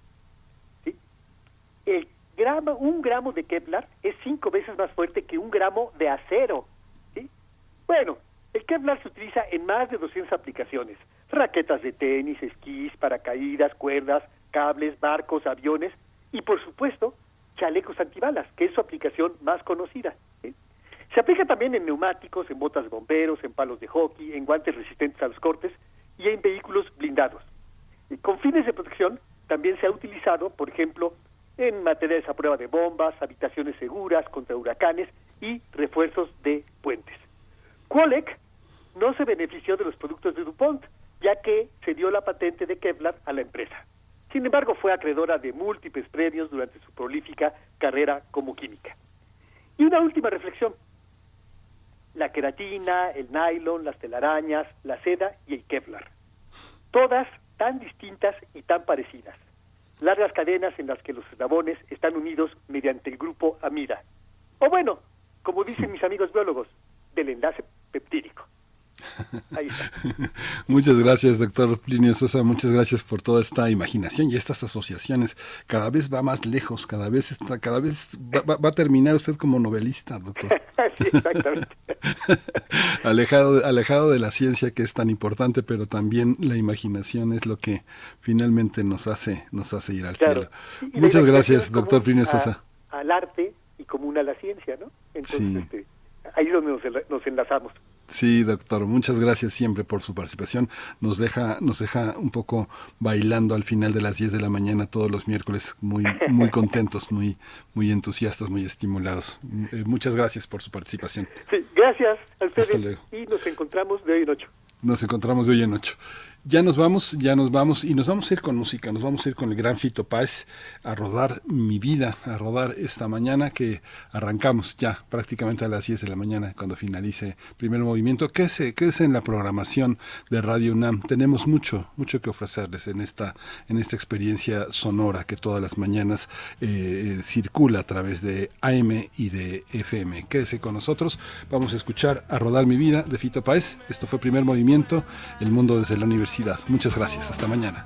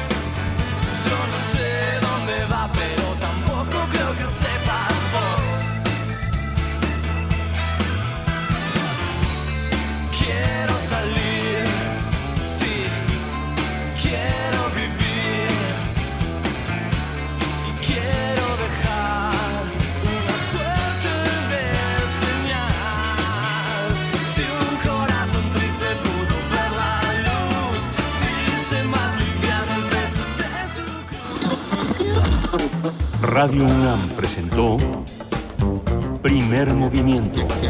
El mundo desde la universidad. Con Berenice Camacho y Miguel Ángel Gemain en la conducción. Rodrigo Aguilar y Violeta Berber, producción. Antonio Quijano y Patricia Zavala, noticias. Miriam Trejo, coordinación de invitados. Tamara Quirós, redes sociales. Arturo González, operación técnica. Locución, Tessa Uribe y Juan Staca. Quédate en sintonía con Radio UNAM. Experiencia sonora.